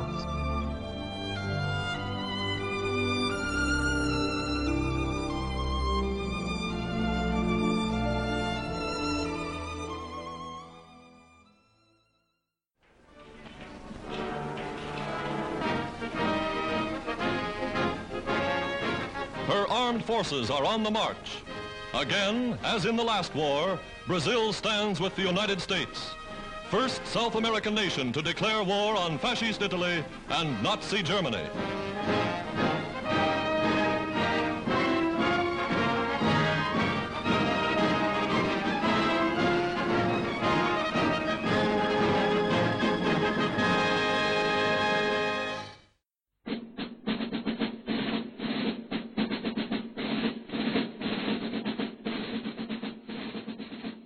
Mas eu tava comentando aqui, eu fazer um parêntese. Você falou que bom que você assistiu isso na República. Lá, inclusive, eu até morei com esses caras aí que você morou nessa República. É quando você saiu da República. É, né? você saiu, eu, eu saí central. Aí eu fui morar na minha outra República e a gente fez também uma sessão de filmes, só que era um, é uma coisa assim, ao contrário dessa daí, que era inteligente. A nossa era assim, quem conseguia alugar o pior filme, né? Aí eu. Eu não ganhei, na verdade, quem ganhou foi a Isadora. Que filme Ela- você alugou e que filme você Ah. alugou? Eu aluguei um que chamava American Soldier, American Gladiator, que era bizarro, era um, tipo, um grupo paramilitar que tentava prender, é, pegar umas pessoas e fazer uma revolução nos Estados Unidos, sei lá, esses grupos paramilitares americanos, era bizarro. Aí tinha um jornalista que estava investigando isso, no fim o jornalista vira o Rambo e mata todo mundo do acampamento. Só que assim, deu insuficiência técnica esse filme, a gente não conseguiu ver até o fim. Eu vi, mas ninguém mais conseguiu. A Isadora pegou um que é clássico, que se chama Deadly Prey, o caçador de mercenários. Nossa. Cara, é um filme de 87, meio na ondinha do Rambo, assim, Aham. do, e do, do Schwarzenegger. E o cara é um ex-combatente do Vietnã que, que ele é sequestrado de um jeito bizarro por uns paramilitares que vão usar ele pra treinar, né? Aquela história, vão caçar ele. E aí o cara, como é ex-lutador do Vietnã, ele dá um cacete em todo mundo, mata todo mundo. No final, cara, eu vou contar aqui, tô nem aí que é spoiler, que É. vocês nunca vão ver esse filme mesmo. Pô, agradeça, cara, por tomar um spoiler desse filme. que Esse negócio deve É. ser tão. Não, mas é que assim, mesmo eu contando esse final, você vai querer ver o filme. É, um filme que é tão ruim que trash, merece ser né? É tão ruim, eu, eu sou favorável um pouco disso. Eu gosto de filmes que são muito ruins, tão ruim que merece ser visto. que é o, esse caso aí do Deadly Prey. No- na cena final, ele tá enfrentando o chefão, né? Ele, o cara vem correndo, o, o mocinho do filme, e o chefão atirando nele, errando todos os tiros, óbvio, né? Claro, claro. Claro. E o, o, o mocinho segurando um facão. Aí ele pega o braço do cara com a arma, pega o facão, corta o braço do cara corta assim no toco, pá, corta o braço. e aí começa a dar porrada no cara com o braço, cara. Pá, mata o cara no braço, literalmente. É bizarro, cara. Nossa, é Bizarro. muito trash. Eu tenho esse filme aqui em VHS, que antes de ir embora de Franca eu fiz questão de comprar. Está aqui em casa. Como é o Um nome mesmo, desses- Daron? Fala pro nosso ouvinte aí pra ele ir procurar essa precio- preciosidade. Deadly Prey. Deadly É. Prey. Isso. É, o Caçador de Mercenários. Só procurar no imdb.com que você vai encontrar informações sobre esse maravilhoso filme de 1987. Que é de guerra também, né? É. Guerra tosca. Gue- Mas vale a pena, só- né, meu? Pior é que. Naipe filme do Robert Rodrigues, né? Da mina que É. tá metralhadora na perna lá. Que coisa Mas é bem, cara. é bem estilo Robert Rodrigues, só que o Robert Rodrigues faz de brincadeira, os caras fizeram sério. É, né? aí a diferença é essa, né? Os caras tavam, ach- se levaram a sério, né? Sim, sim. É bizarro, é engraçadíssimo, cara. Eu, um dia eu vou passar esse filme pro DVD e aí eu vou colocar ele disponível pras pessoas. Se bem que não pode colocar disponível porque ainda tem direitos autorais, proibido. Mas enfim, eu, eu faço uma cópia pra você. Ah, eu vou agora fazer questão de essa podreira, cara. Só pra ver a cena do cara batendo no- com o braço no outro, mas você já percebeu que a gente fugiu completamente do assunto Segunda Guerra Mundial, né? Mas não tem problema, tá É. muito divertido o papo.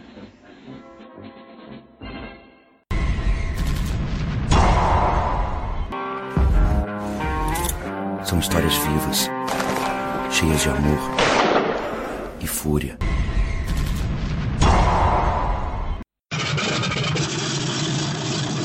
We've paid for that bridge and we're going to collect.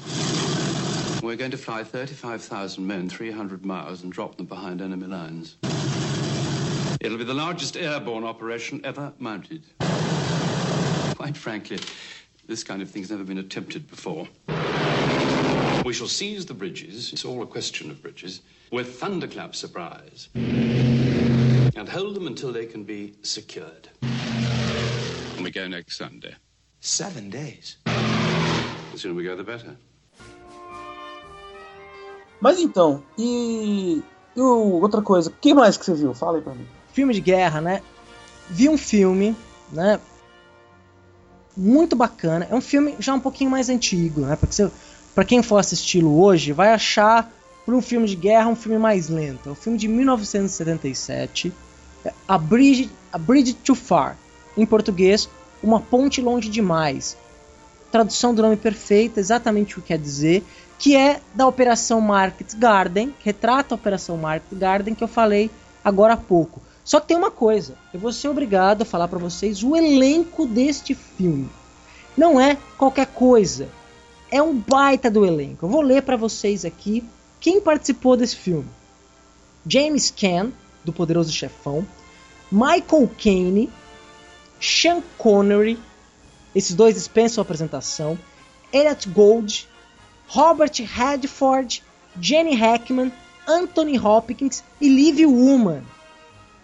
Só feras, Só como diria o fera, Faustão. só fera. Tanto no pessoal quanto no profissional. Sim, é, é um filme muito bacana contando a história desses soldados ingleses que se atiraram né, de paraquedas para tentar pegar as pontes e fazer o caminho do contra-ataque para a Alemanha. Né. É um filme, ele é um filme longo, né? É um filme de 176 minutos. É grande. Mas é um filme que vale a pena ver. assim, É um filme de guerra muito legal. Né? Eu imagino que em 76 ele deve ter causado ali um impacto bom assim para quem assistiu, né? Ainda mais com um Mas eu- elenco desse, né? Pô, você juntar é. Sean Connery, Anthony Hopkins, Jenny Hackman, Michael Caine, Robert Redford e Sir Lawrence Oliver, todos no mesmo filme, quer dizer, não é para qualquer um, né? É, é, Pois é. naipe é a operação, né? Como foi a operação? Da grandiosidade da operação. É, e a gente tá falando aqui de filme de guerra, Segunda Guerra, né? Sim. É, então, mas esse desse filme aí, eu não, não conhecia esse filme, engraçado, né? Mas nesse mesmo período, aí você vê como, poucos dois anos depois, né? Uhum. Esse, a grandiosidade desse filme talvez tenha sido abafada um pouco pelo Apocalipse Sinal, né? Que é de dois anos depois. É, é, o Apocalipse Now é um clássico do cinema, né? Cinema, né? É, Pois é. ele já tá, ele já extrapola simplesmente uma é um filme sobre guerra, mas ele já extrapola isso, né? Sim, é Não, é um verdade. clássico, né? É, não vamos nem entrar na Guerra do Vietnã se a gente vai falar de outros filmes. Isso, aí virar- tem filmes infinitos, né? É, Um- uma a coisa. começar pelo Braddock, que é o cara. Ah, isso aí é. Mas tudo bem, deixa eu falar. Então, tem, tem muitos filmes bacanas, né? Eu acho que. Mas você tem não só filmes, você tem aí É. uma série de TV, né? Que é espetacular, uma das melhores coisas sobre a Segunda Guerra Mundial já feitas, né, Brabo? A gente estava até conversando aí fora É o do Band ar. of Brothers, né, cara? Band of Brothers da HBO. Tá disponível aí pra comprar, quem quiser, na, no Submarino, Livraria Saraiva. Não é caro. E eu recomendo, pode ver. Eu tenho que admitir, é um negócio que você termina de assistir e fala: Puxa vida, como os americanos são heróis.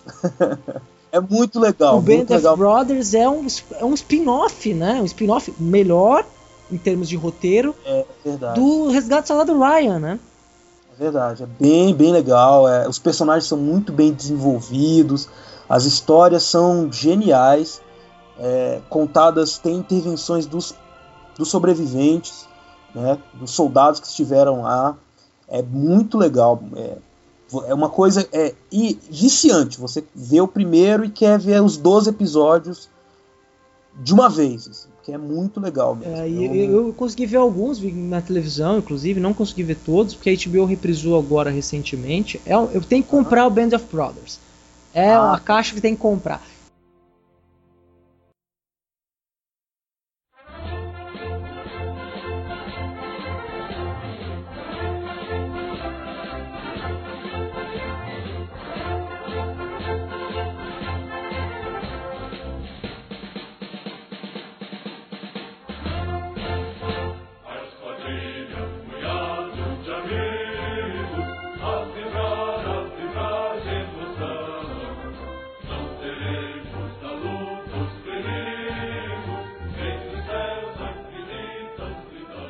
Falando é, nisso de participação de ex-combatentes, tem um que a gente não pode deixar de falar aqui, que é o Senta Pua, Pois é o verdade. documentário nacional que conta a saga da FAB, da Força Aérea Brasileira, na Segunda Guerra Mundial.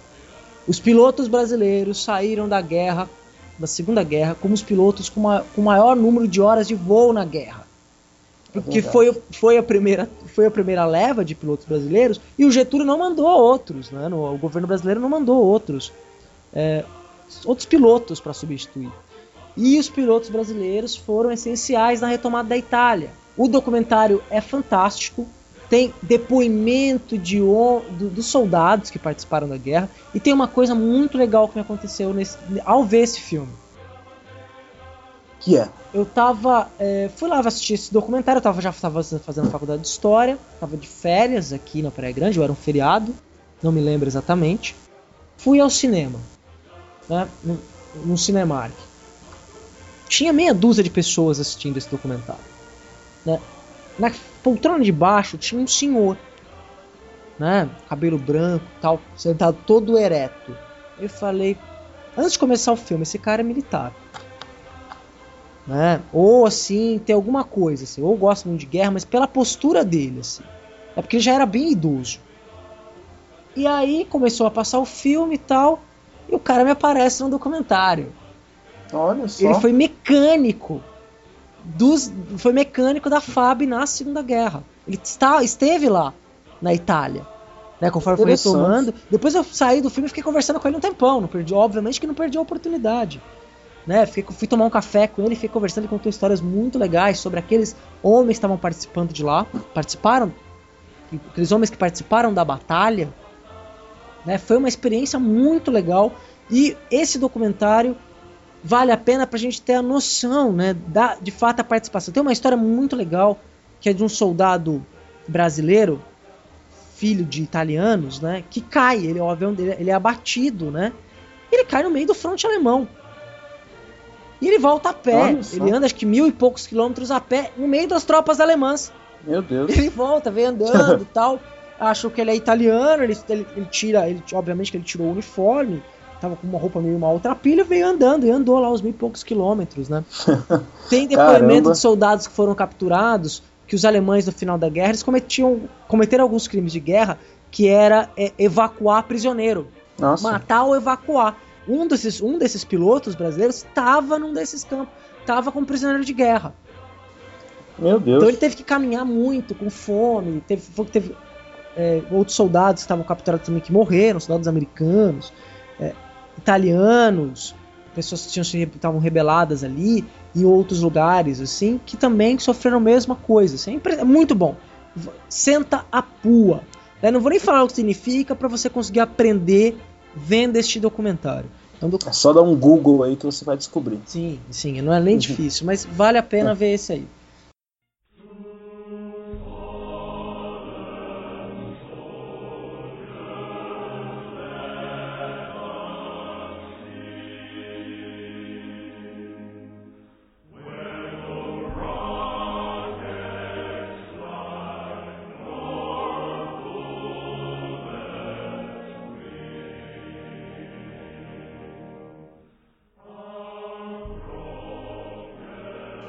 E sabe, César, C.A., uma coisa que, falando de filmes, que me chama a atenção, e aí a gente vai relacionar de novo com a indústria do Holocausto, é, com a indústria do cinema, desculpe. Sim, né? A indústria É, do Holocausto, pô, a indústria do Holocausto foi nazista, né, Beraba? Não, mas é, tem um livro do Finkelstein, que é um judeu americano, que é esse o título, Indústria do Holocausto. O que acontece? É, não tem a ver só com o cinema, mas é, transportando aqui. É uma apropriação feita pelos judeus americanos do sofrimento do Holocausto em proveito próprio, financeiro. né? Então eles é, tomam é, uma posição, tomam um status é, em nome de uma, uma perseguição, um sofrimento que eles não sofreram, não viveram diretamente. Entendi. né? Tem mais detalhes do livro, sabe? do livro, depois vocês leiam e, e tirem suas próprias conclusões. Nós vamos, nós vamos indicar, né? Vamos indicar uma bibliografia que vai estar no post, né? Nós vamos aí colocar uma bibliografia, um arquivo PDF com uma bibliografia, né? Desses livros que a nós comentamos aí e livros para você Exatamente. se aprofundar mais no tema, né? É, exatamente. E aí eu penso um pouco, transporto um pouco essa ideia para a questão do indústria do cinema, né? Que é aquela é uma piada recorrente, né, nos Estados Unidos. Quer ganhar o Oscar, faz o que, César? Um filme de judeus sofrendo na guerra. Filme de holocausto. Sofrendo na guerra. E isso acontece tanto que virou piada, né? Então Sim. você tem aquela, aquele último filme, O Leitor, que é um mega filme legal, apesar de ficar mostrando os peitinhos murchos da atriz lá. Sacanagem isso, foi mal. Ela é bonita, coitada, mas. Ai, devia ter ficado de roupa. Enfim. É, E é um mega filme legal, mas ela já tinha tentado o Oscar, já tinha sido indicada ao Oscar outras vezes. Agora eu esqueci o nome dela, né? Ai, Não devia ter esquecido. Kate. não é Kate Blanchett, é a outra Kate. Kate Winslet? Kate, Não. Kate Winslet, ela mesma. Kate Winslet. E ela acabou ganhando o Oscar por esse filme, né? Na mesma linha do pianista.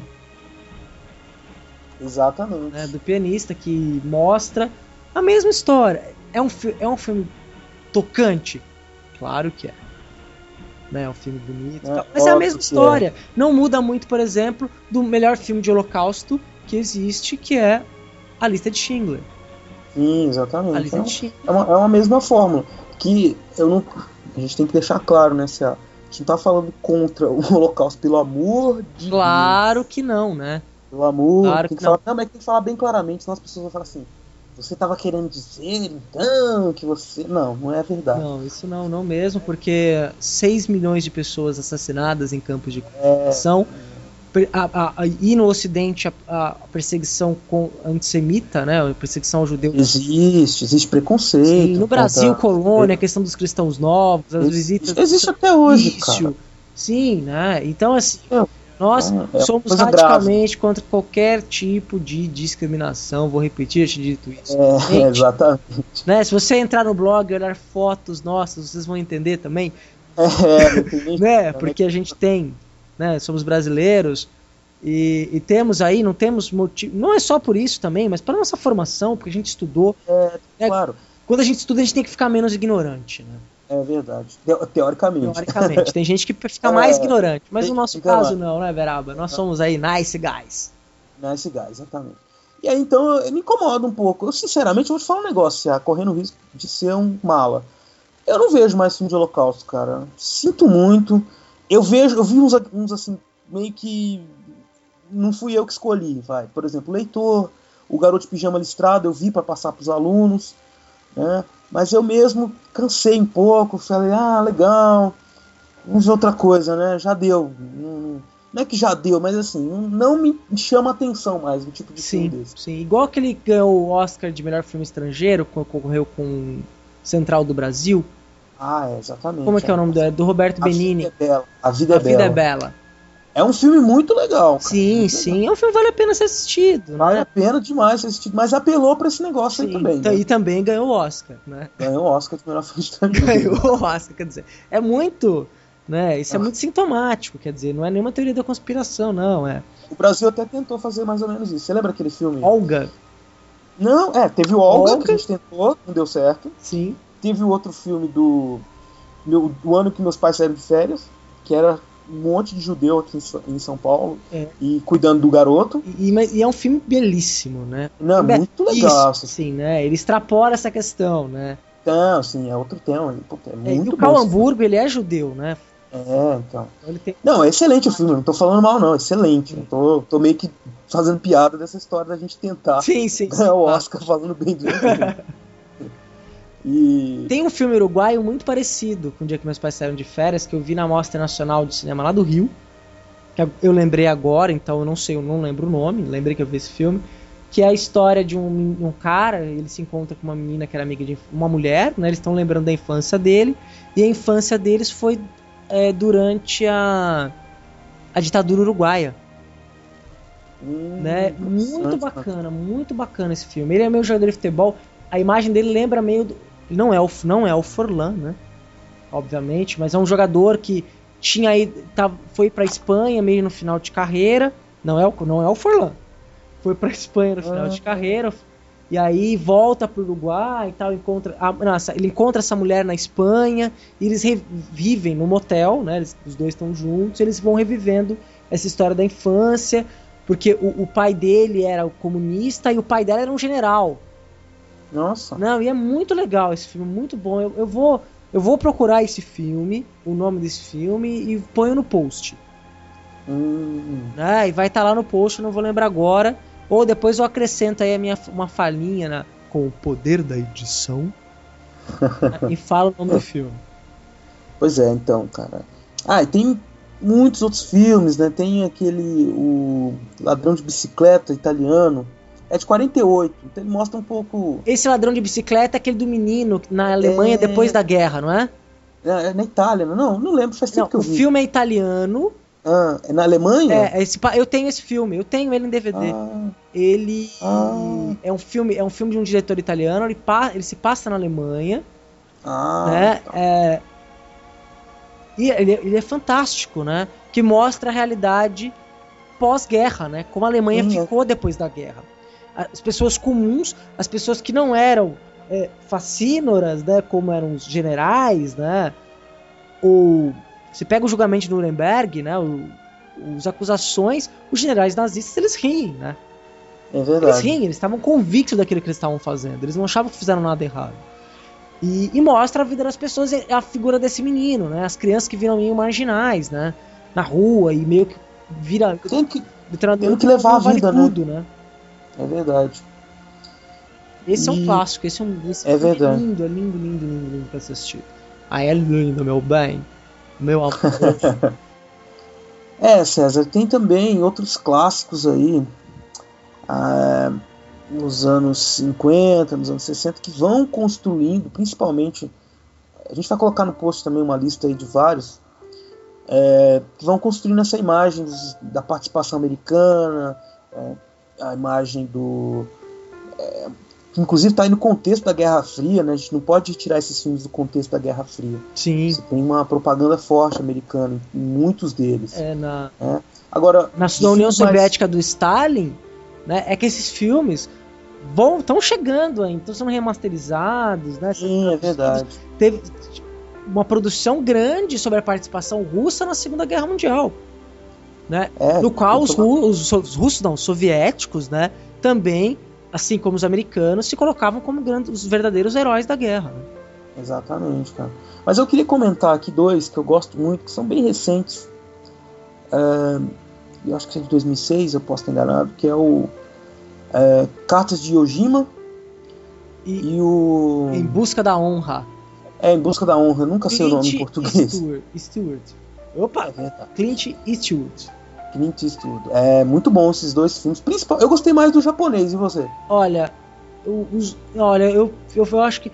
Eu vejo os dois meio quase como um filme só. Aham. Sabe? Tem várias cenas compartilhadas. é Sim, legal. sim. Do Aquela outro lado, isso é muito bacana. Aquela hora que É, o filme mostra os japonês. japoneses na casa mata e vê um cara com lança-chamas. E aí no filme americano, do lado americano, mostra os caras indo com lança-chamas. É mó legal. E, e é muito bacana o, o- a humanização que faz isso dos japoneses, né? Aquele, aquele capitão, né? Que era um, um- que era foi medalhista de ouro olímpico, É verdade. né? E ele começa a conversar com o americano e, e vendo a cena, pô, era muito legal viver nos Estados Unidos, né? Eu vivi lá, tenho amigos americanos, né?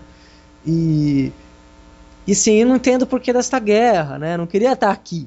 É porque as pessoas não pô, né? No cinema tem vários filmes, né? Os filmes mais contemporâneos, mas o Clint Eastwood consegue fazer isso de uma maneira brilhante, né?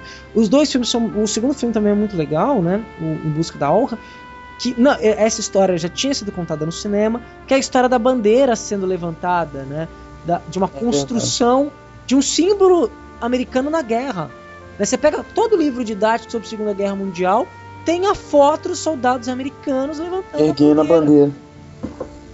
Levantando o pau da bandeira. levantando o pau da bandeira.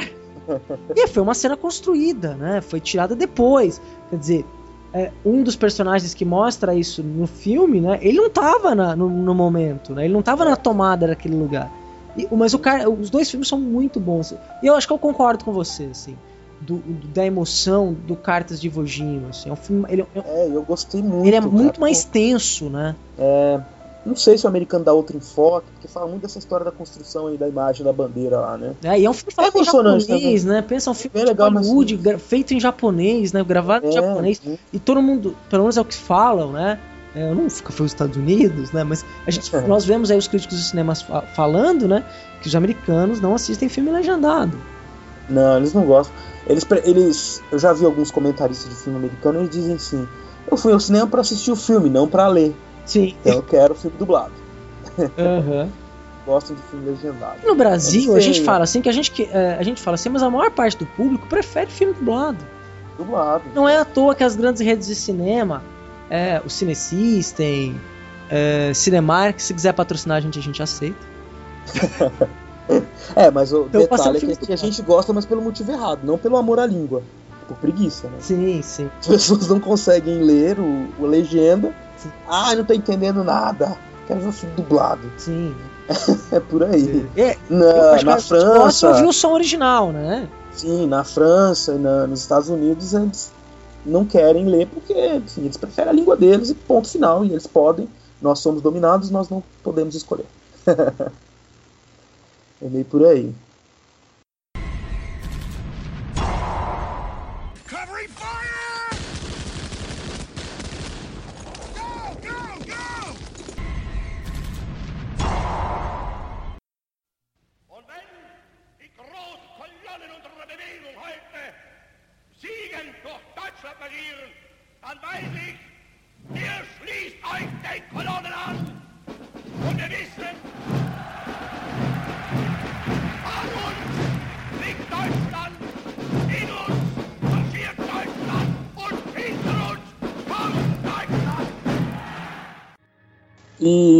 E, agora teve esse lançamento aí, Cea. Você assistiu o Pacífico? Eu não vi. Pacífico eu vi a chamada e vi um pedaço no History Channel. Não vi nada, nada, zero. E aí na linha History Channel documentário tem um é, cenas, tem um que eles lançaram agora com cenas que fizeram uma pesquisa nos Estados Unidos, né? Que recuperaram uma série de filmagens sobre a Segunda Guerra Mundial, filmagens já meio coloridas, assim, alguma coisa. Eles coloriram, na verdade, essas imagens da Segunda Guerra Mundial, remasterizaram cenas perdidas, é uma coisa assim, um documentário muito bom. É no National Geographic. Eu acho que eu vi É, e isso. do History Channel também, os dois passaram. Ah, então tem um cenas inéditas, cenas Isso. perdidas, que inclusive foi apresentado pelo Barone lá do Paralamas. Isso, isso mesmo, É que é o bem legal. aficionado em guerra, né? Que É, gosta bastante. é, entrando no terreno dos documentários, tem infinitos documentários. E eu acho que a gente não pode deixar de indicar a série Battlefield, né? Ah, sim, é verdade. Essa também tá vendo aí em vários lugares. É, você acha em banca de jornal, né? Algumas escolas, é, na escola que eu trabalho, por exemplo, tem toda a coleção na biblioteca. Que legal. É, tem lá a coleção e é muito bom. Assim. Eu recomendo especialmente o, a Batalha da França, que é o primeiro. Né? E para quem gosta de ver detalhes da guerra, detalhes das batalhas, detalhes de movimentação de tropa com infográfico, áudio original, imagem original, mostrando o, a casa de verão do Hitler é, nos Alpes, né? E várias outras, várias outras imagens originais da guerra e vários momentos da guerra. Essa série Battlefield vale muito a pena ser assistido. E tem vários outros documentários desses que saem em banca, né? Vira e mexe, sai em banca um documentário desse, recontando a história da Segunda Guerra Mundial. É, tem a coleção da editora, da editora Abril também, 70 anos da Segunda Guerra, foi lançada ano passado, com. Eu esqueci quantos volumes, 18 volumes, se não me engano. É, que também você pode comprar pela internet e traz aí, além dos livros, DVDs com muitas cenas, informações, também é muito interessante, muito legal adquirir isso daí para sua pra você aumentar seu conhecimento aí sobre o período. É, se você gosta mesmo, da gente que gosta muito, né, muito do tema, né, e gosta, você gostar, vai atrás mesmo, né, seja aí é um, um, um, curioso, é, um, um, querer conhecer a fundo, né, seja um nerd, né. É verdade. Se você já é, vai ficar mais. Vai ficar mais. e também, né, tem um filme que vale muito a pena, um filme documentário também, esse eu vi na faculdade, faz parte de uma das experiências que eu tive na faculdade, no curso de História Contemporânea 2. Foi dado pelo professor doutor Moacir Gigante. Sim. Né? E a Alice, a Alice era engraçado, né? Que eu falava que ia ter aula do gigante. E ela ficava imaginando que era um homem muito grande, assim, né? Que era um gigante mesmo, né? Aí que eu mostrei pra ela o gigante, né? Ah, esse que é o... Ela falou, ah, esse que é o gigante. o, e o irmão dele deu aula para mim um tempo, a gente chamava ele de gigantinho. Ah, o, gig... o gigantinho eu fiz disciplina com ele. Ah, pois fiz é. Na pós-graduação eu fiz disciplina com ele. É um cara. Cara muito bacana, viu? Gente finíssima. Muito cara, bacana. Finíssima. Se eu conversar com ele, né? Se quem sabe um dia, sei lá, né? A internet é um mundo. Tão, o mundo é tão pequeno, né? Vai saber se ele não escuta. Aí se ele estiver escutando, um abraço. e agora vamos falar do documentário, né? Que é Arquitetura da Destruição. Ah, pode falar aí, esse é muito bom. Que mostra o plano estético nazista. Né? Inclusive mostra os detalhes quando foi ter o, o, o bombardeio é, e alemão na Grécia. Porque o que, que aconteceu, né? Os italianos, né? Mussolini, o, o bufão, né? foi tentar atacar a Grécia. E tem um filme que, que, conta esse episódio, que é um filme com o Nicolas Cage e com a Penélope Cruz, que eu não lembro o nome agora. Nem eu. Vai falando aí que eu vou procurar no IMDb. Isso, é Nicolas Cage e a Penélope Cruz, que ele é um soldado italiano que está atacando a Grécia, ele muda de lado, ele, ele decide, de, decide defender a Grécia. E aí era um soldado que, que era músico, uma coisa assim, que mostra essa história na Ilha Grega. Mas a parte histórica, né, a narrativa histórica do momento, Mussolini foi atacar a Grécia, começou a tomar um couro, chegaram os nazistas para ajudar. Né? E quando foi bombardear, isso mostra no documentário Arquitetura da Destruição, quando foram bombardear Atenas, Hitler e pessoalmente deu ordem claras, ordens claras, ou ordem clara, para que não fosse bombardeado o centro histórico. Que a parte histórica, a parte clássica, que tinha a ver com a releitura do ideal de homem, né, do homem ariano, do homem perfeito, do homem racional. Então não podia destruir aquela cultura clássica grega e foi ordens explícitas do Hitler para não atingir a, o centro, a parte histórica, os monumentos históricos de Atenas. Atenas foi inteira bombardeada, menos as ruínas da Grécia antiga. É porque além de, de, de fazer uma pregar uma ideologia, essa, eles buscavam a reconstrução, a construção de um de uma meio que reconstruir a história, né? Mais ou menos isso, né? Assim, a, a ideologia nazista, você fazer um é, se acreditar numa num estilo de uma, uma ligação pura alemã com um passado importante, né? Coisa assim. É, porque a história tem vários usos, né? Exatamente. E aí não é uma coisa nem que vale a pena a gente falar agora, porque senão nós vamos estender mais ainda, né? Você tem Não, mais fica- alguma fica indicação? Fica a recomendação aí pro do Arquitetura e Destruição. Nossa, não nos vamos ficar dando spoiler aqui também de tudo, né? Não É, dá. gente está indicando coisas muito bacanas, né? Ao nosso ver, ao nosso gosto pessoal, né? Coisas que valem a pena. Obviamente que o cinema, filme que você- né? Assim como a escrita da história, né? São construções, né? O cinema se dá, dá é possível ao cinema uma liberdade criativa de criar situações, criar histórias, é, usar às vezes ser um pouquinho anacrônico, né? Como assim, né? Pegar alguns ideais que nós temos agora no final do século XX, no começo do século XXI e aplicar ao soldado da Segunda Guerra Mundial, né? Meio como se esse- fôssemos nós, para criar a identificação, né, do espectador com o filme que está sendo mostrado. Né? Nós temos um exemplo maior disso que foi lançado esse ano, né? Ou foi ano passado? É... Ano passado, né? Quentin Tarantino, Ah, Bastardos Inglórios. Bastardos Inglórios. Bastardos Inglórios é, É uma vendetta, né? É uma viagem do Quentin Tarantino. Eu achei ótimo. Queria muito que o Hitler tivesse morrido com um monte de bala na cara. Seria ótimo. Não avisamos do spoiler. Quem não assistiu tomou um spoiler na cara e se não assistiu ainda, Ah.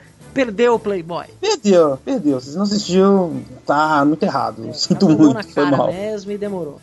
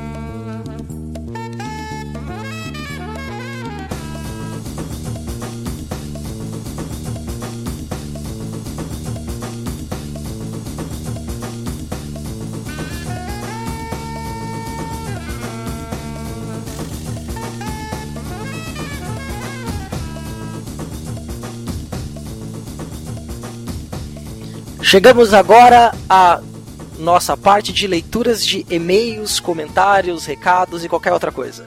Maravilha. Críticas, sugestões, e tudo, tudo que vocês falaram aí, nós lemos tudo.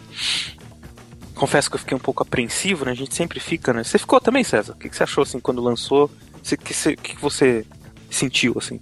É, foi, foram duas sensações, né? A primeira, fiquei feliz pra caramba de já ter tido feedback é, logo no primeiro episódio, né? Comentaram no, no, site, as pessoas que divulgaram, né? Tem que a gente não pode esquecer de agradecer também. Aham.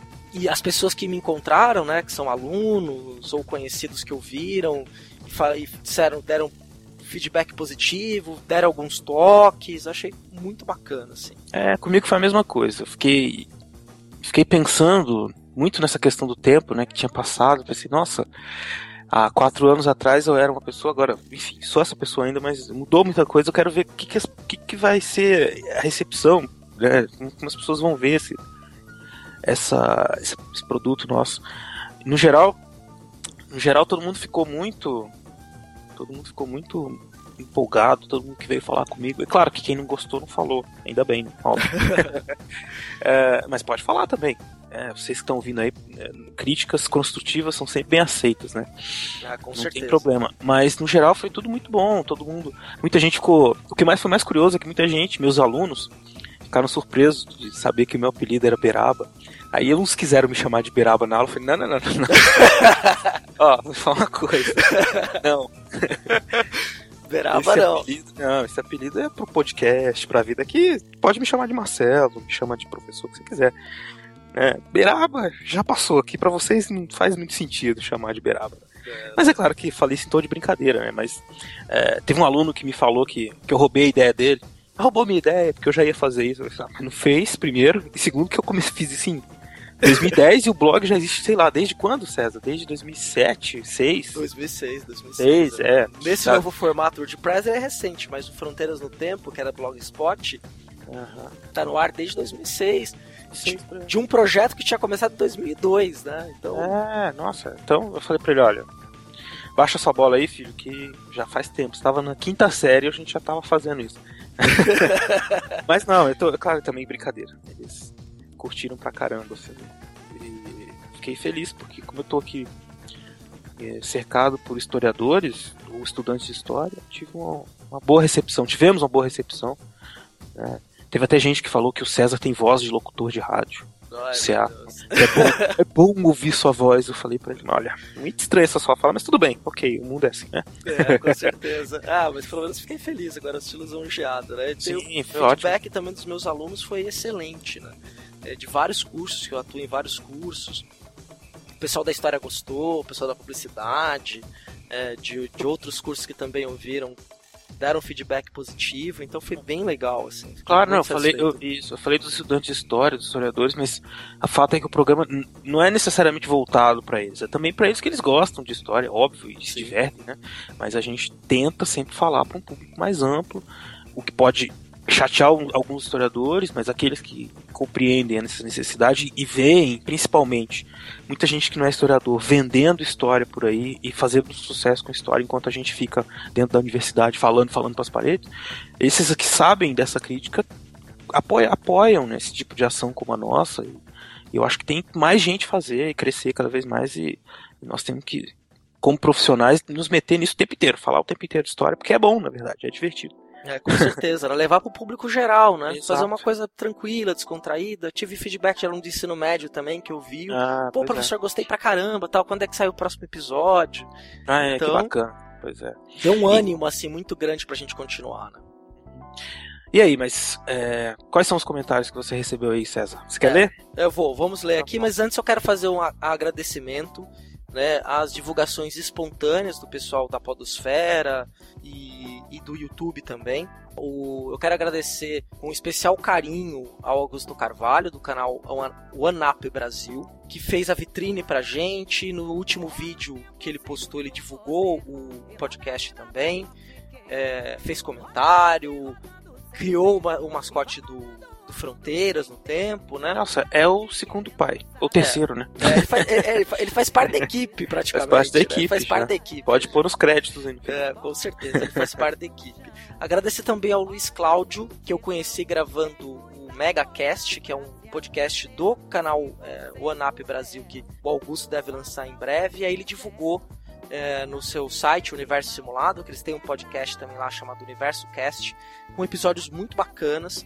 Eu destaco especialmente um sobre as religiões afro-brasileiras, extremamente informativo, bem lúcido, muito bacana. A qualidade da discussão que eles fazem é muito legal. O Luiz Cláudio também é professor, né? Agradeço também, no nome do Thiago, o pessoal do, do Mundo Podcast, lá do TeiaCast, que foi uma divulgação espontânea. Eu fiquei super surpreso.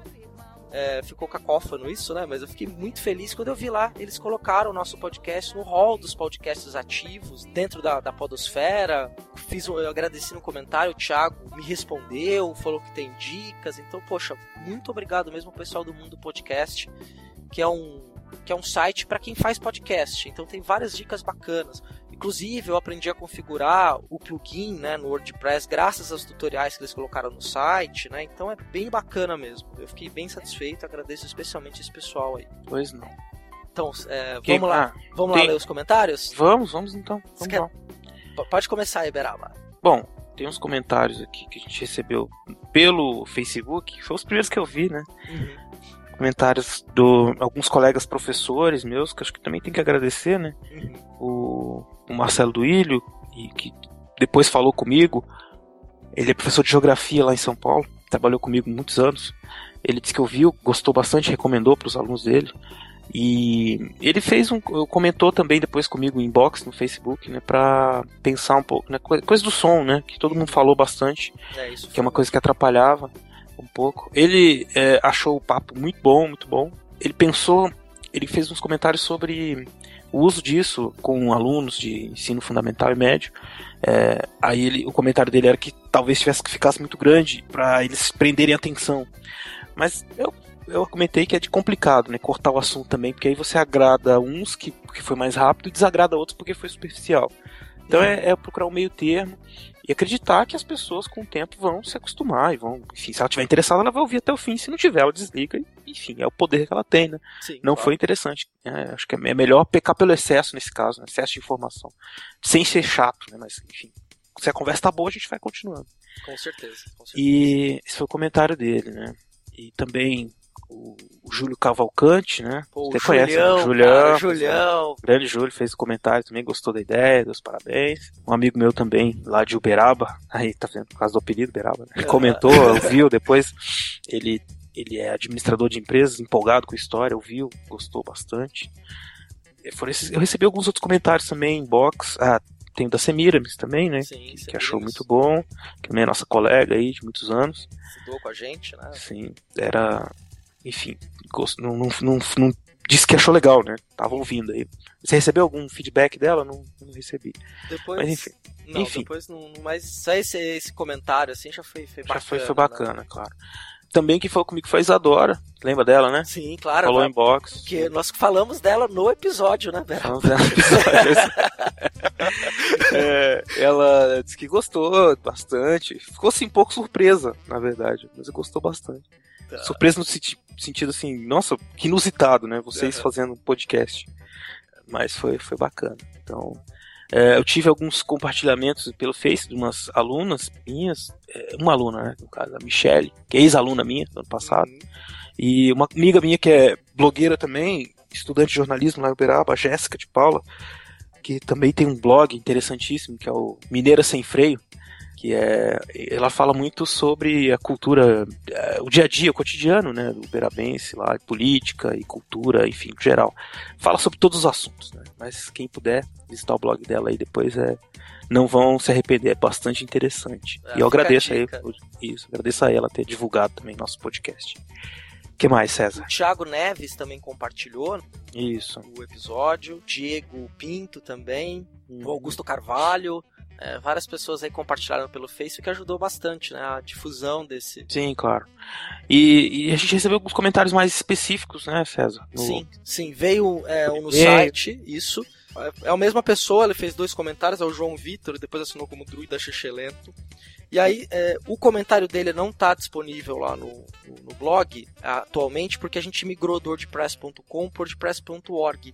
E aí os, não deu para não deu para salvar os comentários. O comentário dele se perdeu, mas eu salvei né, o comentário dele. Olha aí, o cara deve ter achado que você apagou o comentário dele. Não, eu vou ler aqui o comentário dele, né? Do João Vitor barra Druida Xexelento. Druida Xexelento. É, eu achei muito bacana, né? A Chechela lá da época de faculdade. É. Não, não, não o conheço, né? Mas muito obrigado. Eu vou ler o comentário dele aqui. Achei massa como estudante de história. Gostei muito da proposta de vocês. Como disseram, não existe. Eu acho um podcast sobre história. Tomara que o projeto continue. Só uma sugestão: pode colocar a música de fundo mais baixa e, por favor, não coloque esse aumente o volume, parecendo início de música funk. Aí ele riu, né? Ah, Mas de resto, parabéns pelo trabalho. é, música funk. Pode, vamos, vamos fazer uma sobre música funk um dia, quem sabe? Opa, mais. com certeza, né? História, uma história do funk, uma história da Aham, música, que a gente não? aborde aí essa Sim. parte da música popular, né? Sim, sim. Tá legal, bons comentários. Bom, cara, que ele gostou. Agra agradecemos. né? Agradecemos muito aí.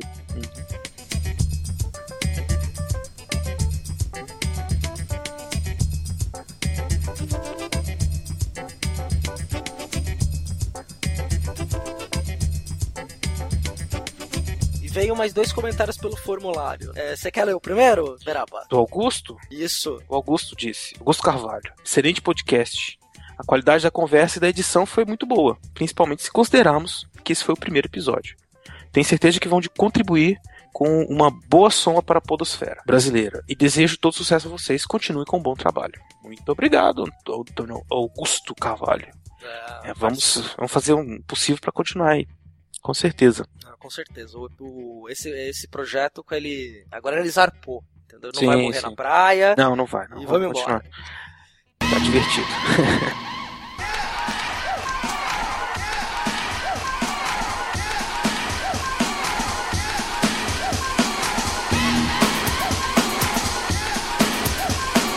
This is probably the most challenging record you have ever put on your turntable.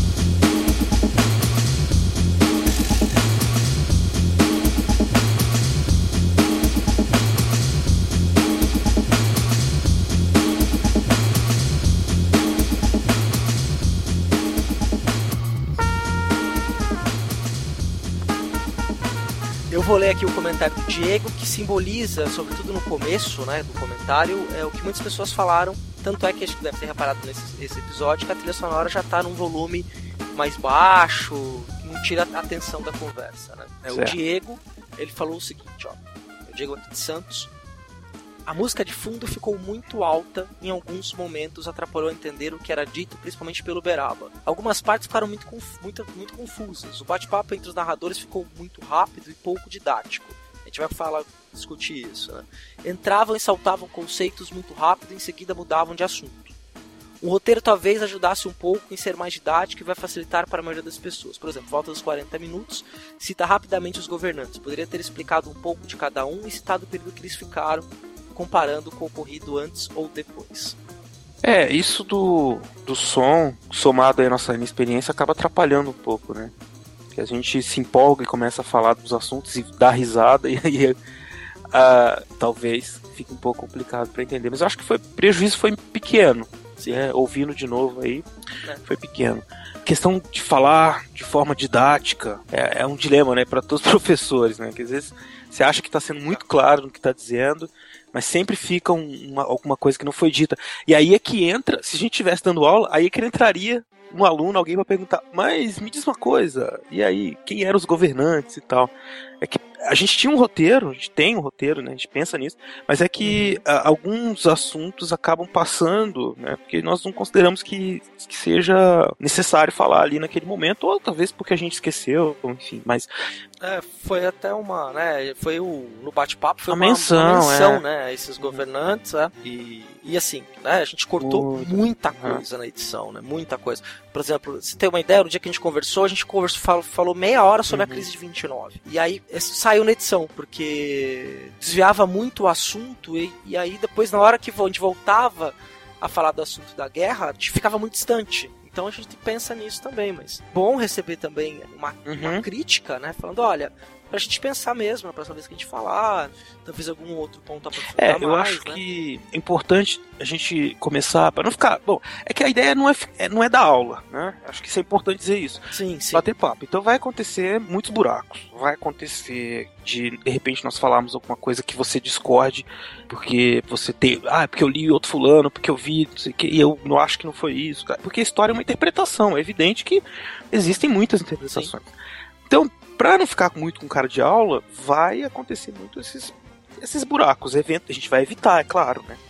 Mas, eh, na medida do possível, nós vamos tentar abarcar, e, eh, falar do assunto, dos pontos principais do assunto.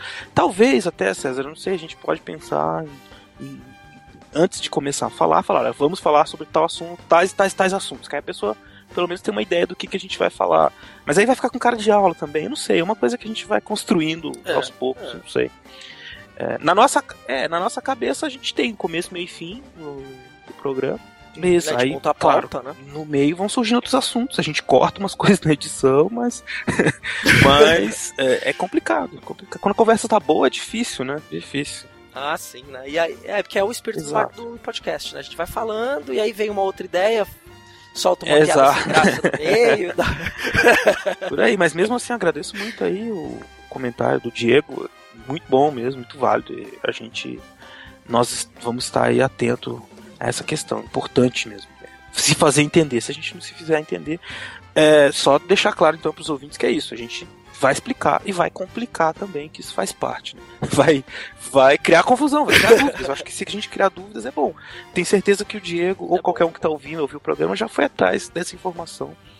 Se ficou curioso, né? Caso alguma coisa, uma coisa que a gente não falou e a pessoa se sentir instigada a procurar, melhor ainda. A gente, a gente cumpriu uma, uma função Exatamente. boa, né? Cumpriu uma parte da missão que a gente Exato, propõe a fazer exatamente. aqui. Então, agradecemos que você ficou até aqui com a é. gente. Espero que vocês tenham gostado de ouvir esse segundo episódio aí, que foi bastante, bastante bom pra gente gravar também e reouvir, né? Agora fiquem no aguardo que breve teremos mais aventuras dessa dupla. Sem graça. É, com certeza. Então, no mês de setembro, daqui a um mês, você pode voltar, né? Assina o nosso feed, faz comentário. A gente deve publicar alguma coisa nesse meio tempo também no, no blog. Fiquem atentos. Então, é. Aguardamos o seu feedback, tá? Muito obrigado aí. Então, pela paciência, né? E, e por se ficou até aqui é porque achou interessante ver. Muito obrigado. Até a próxima. Um abraço. Até a próxima. Tchau, tchau.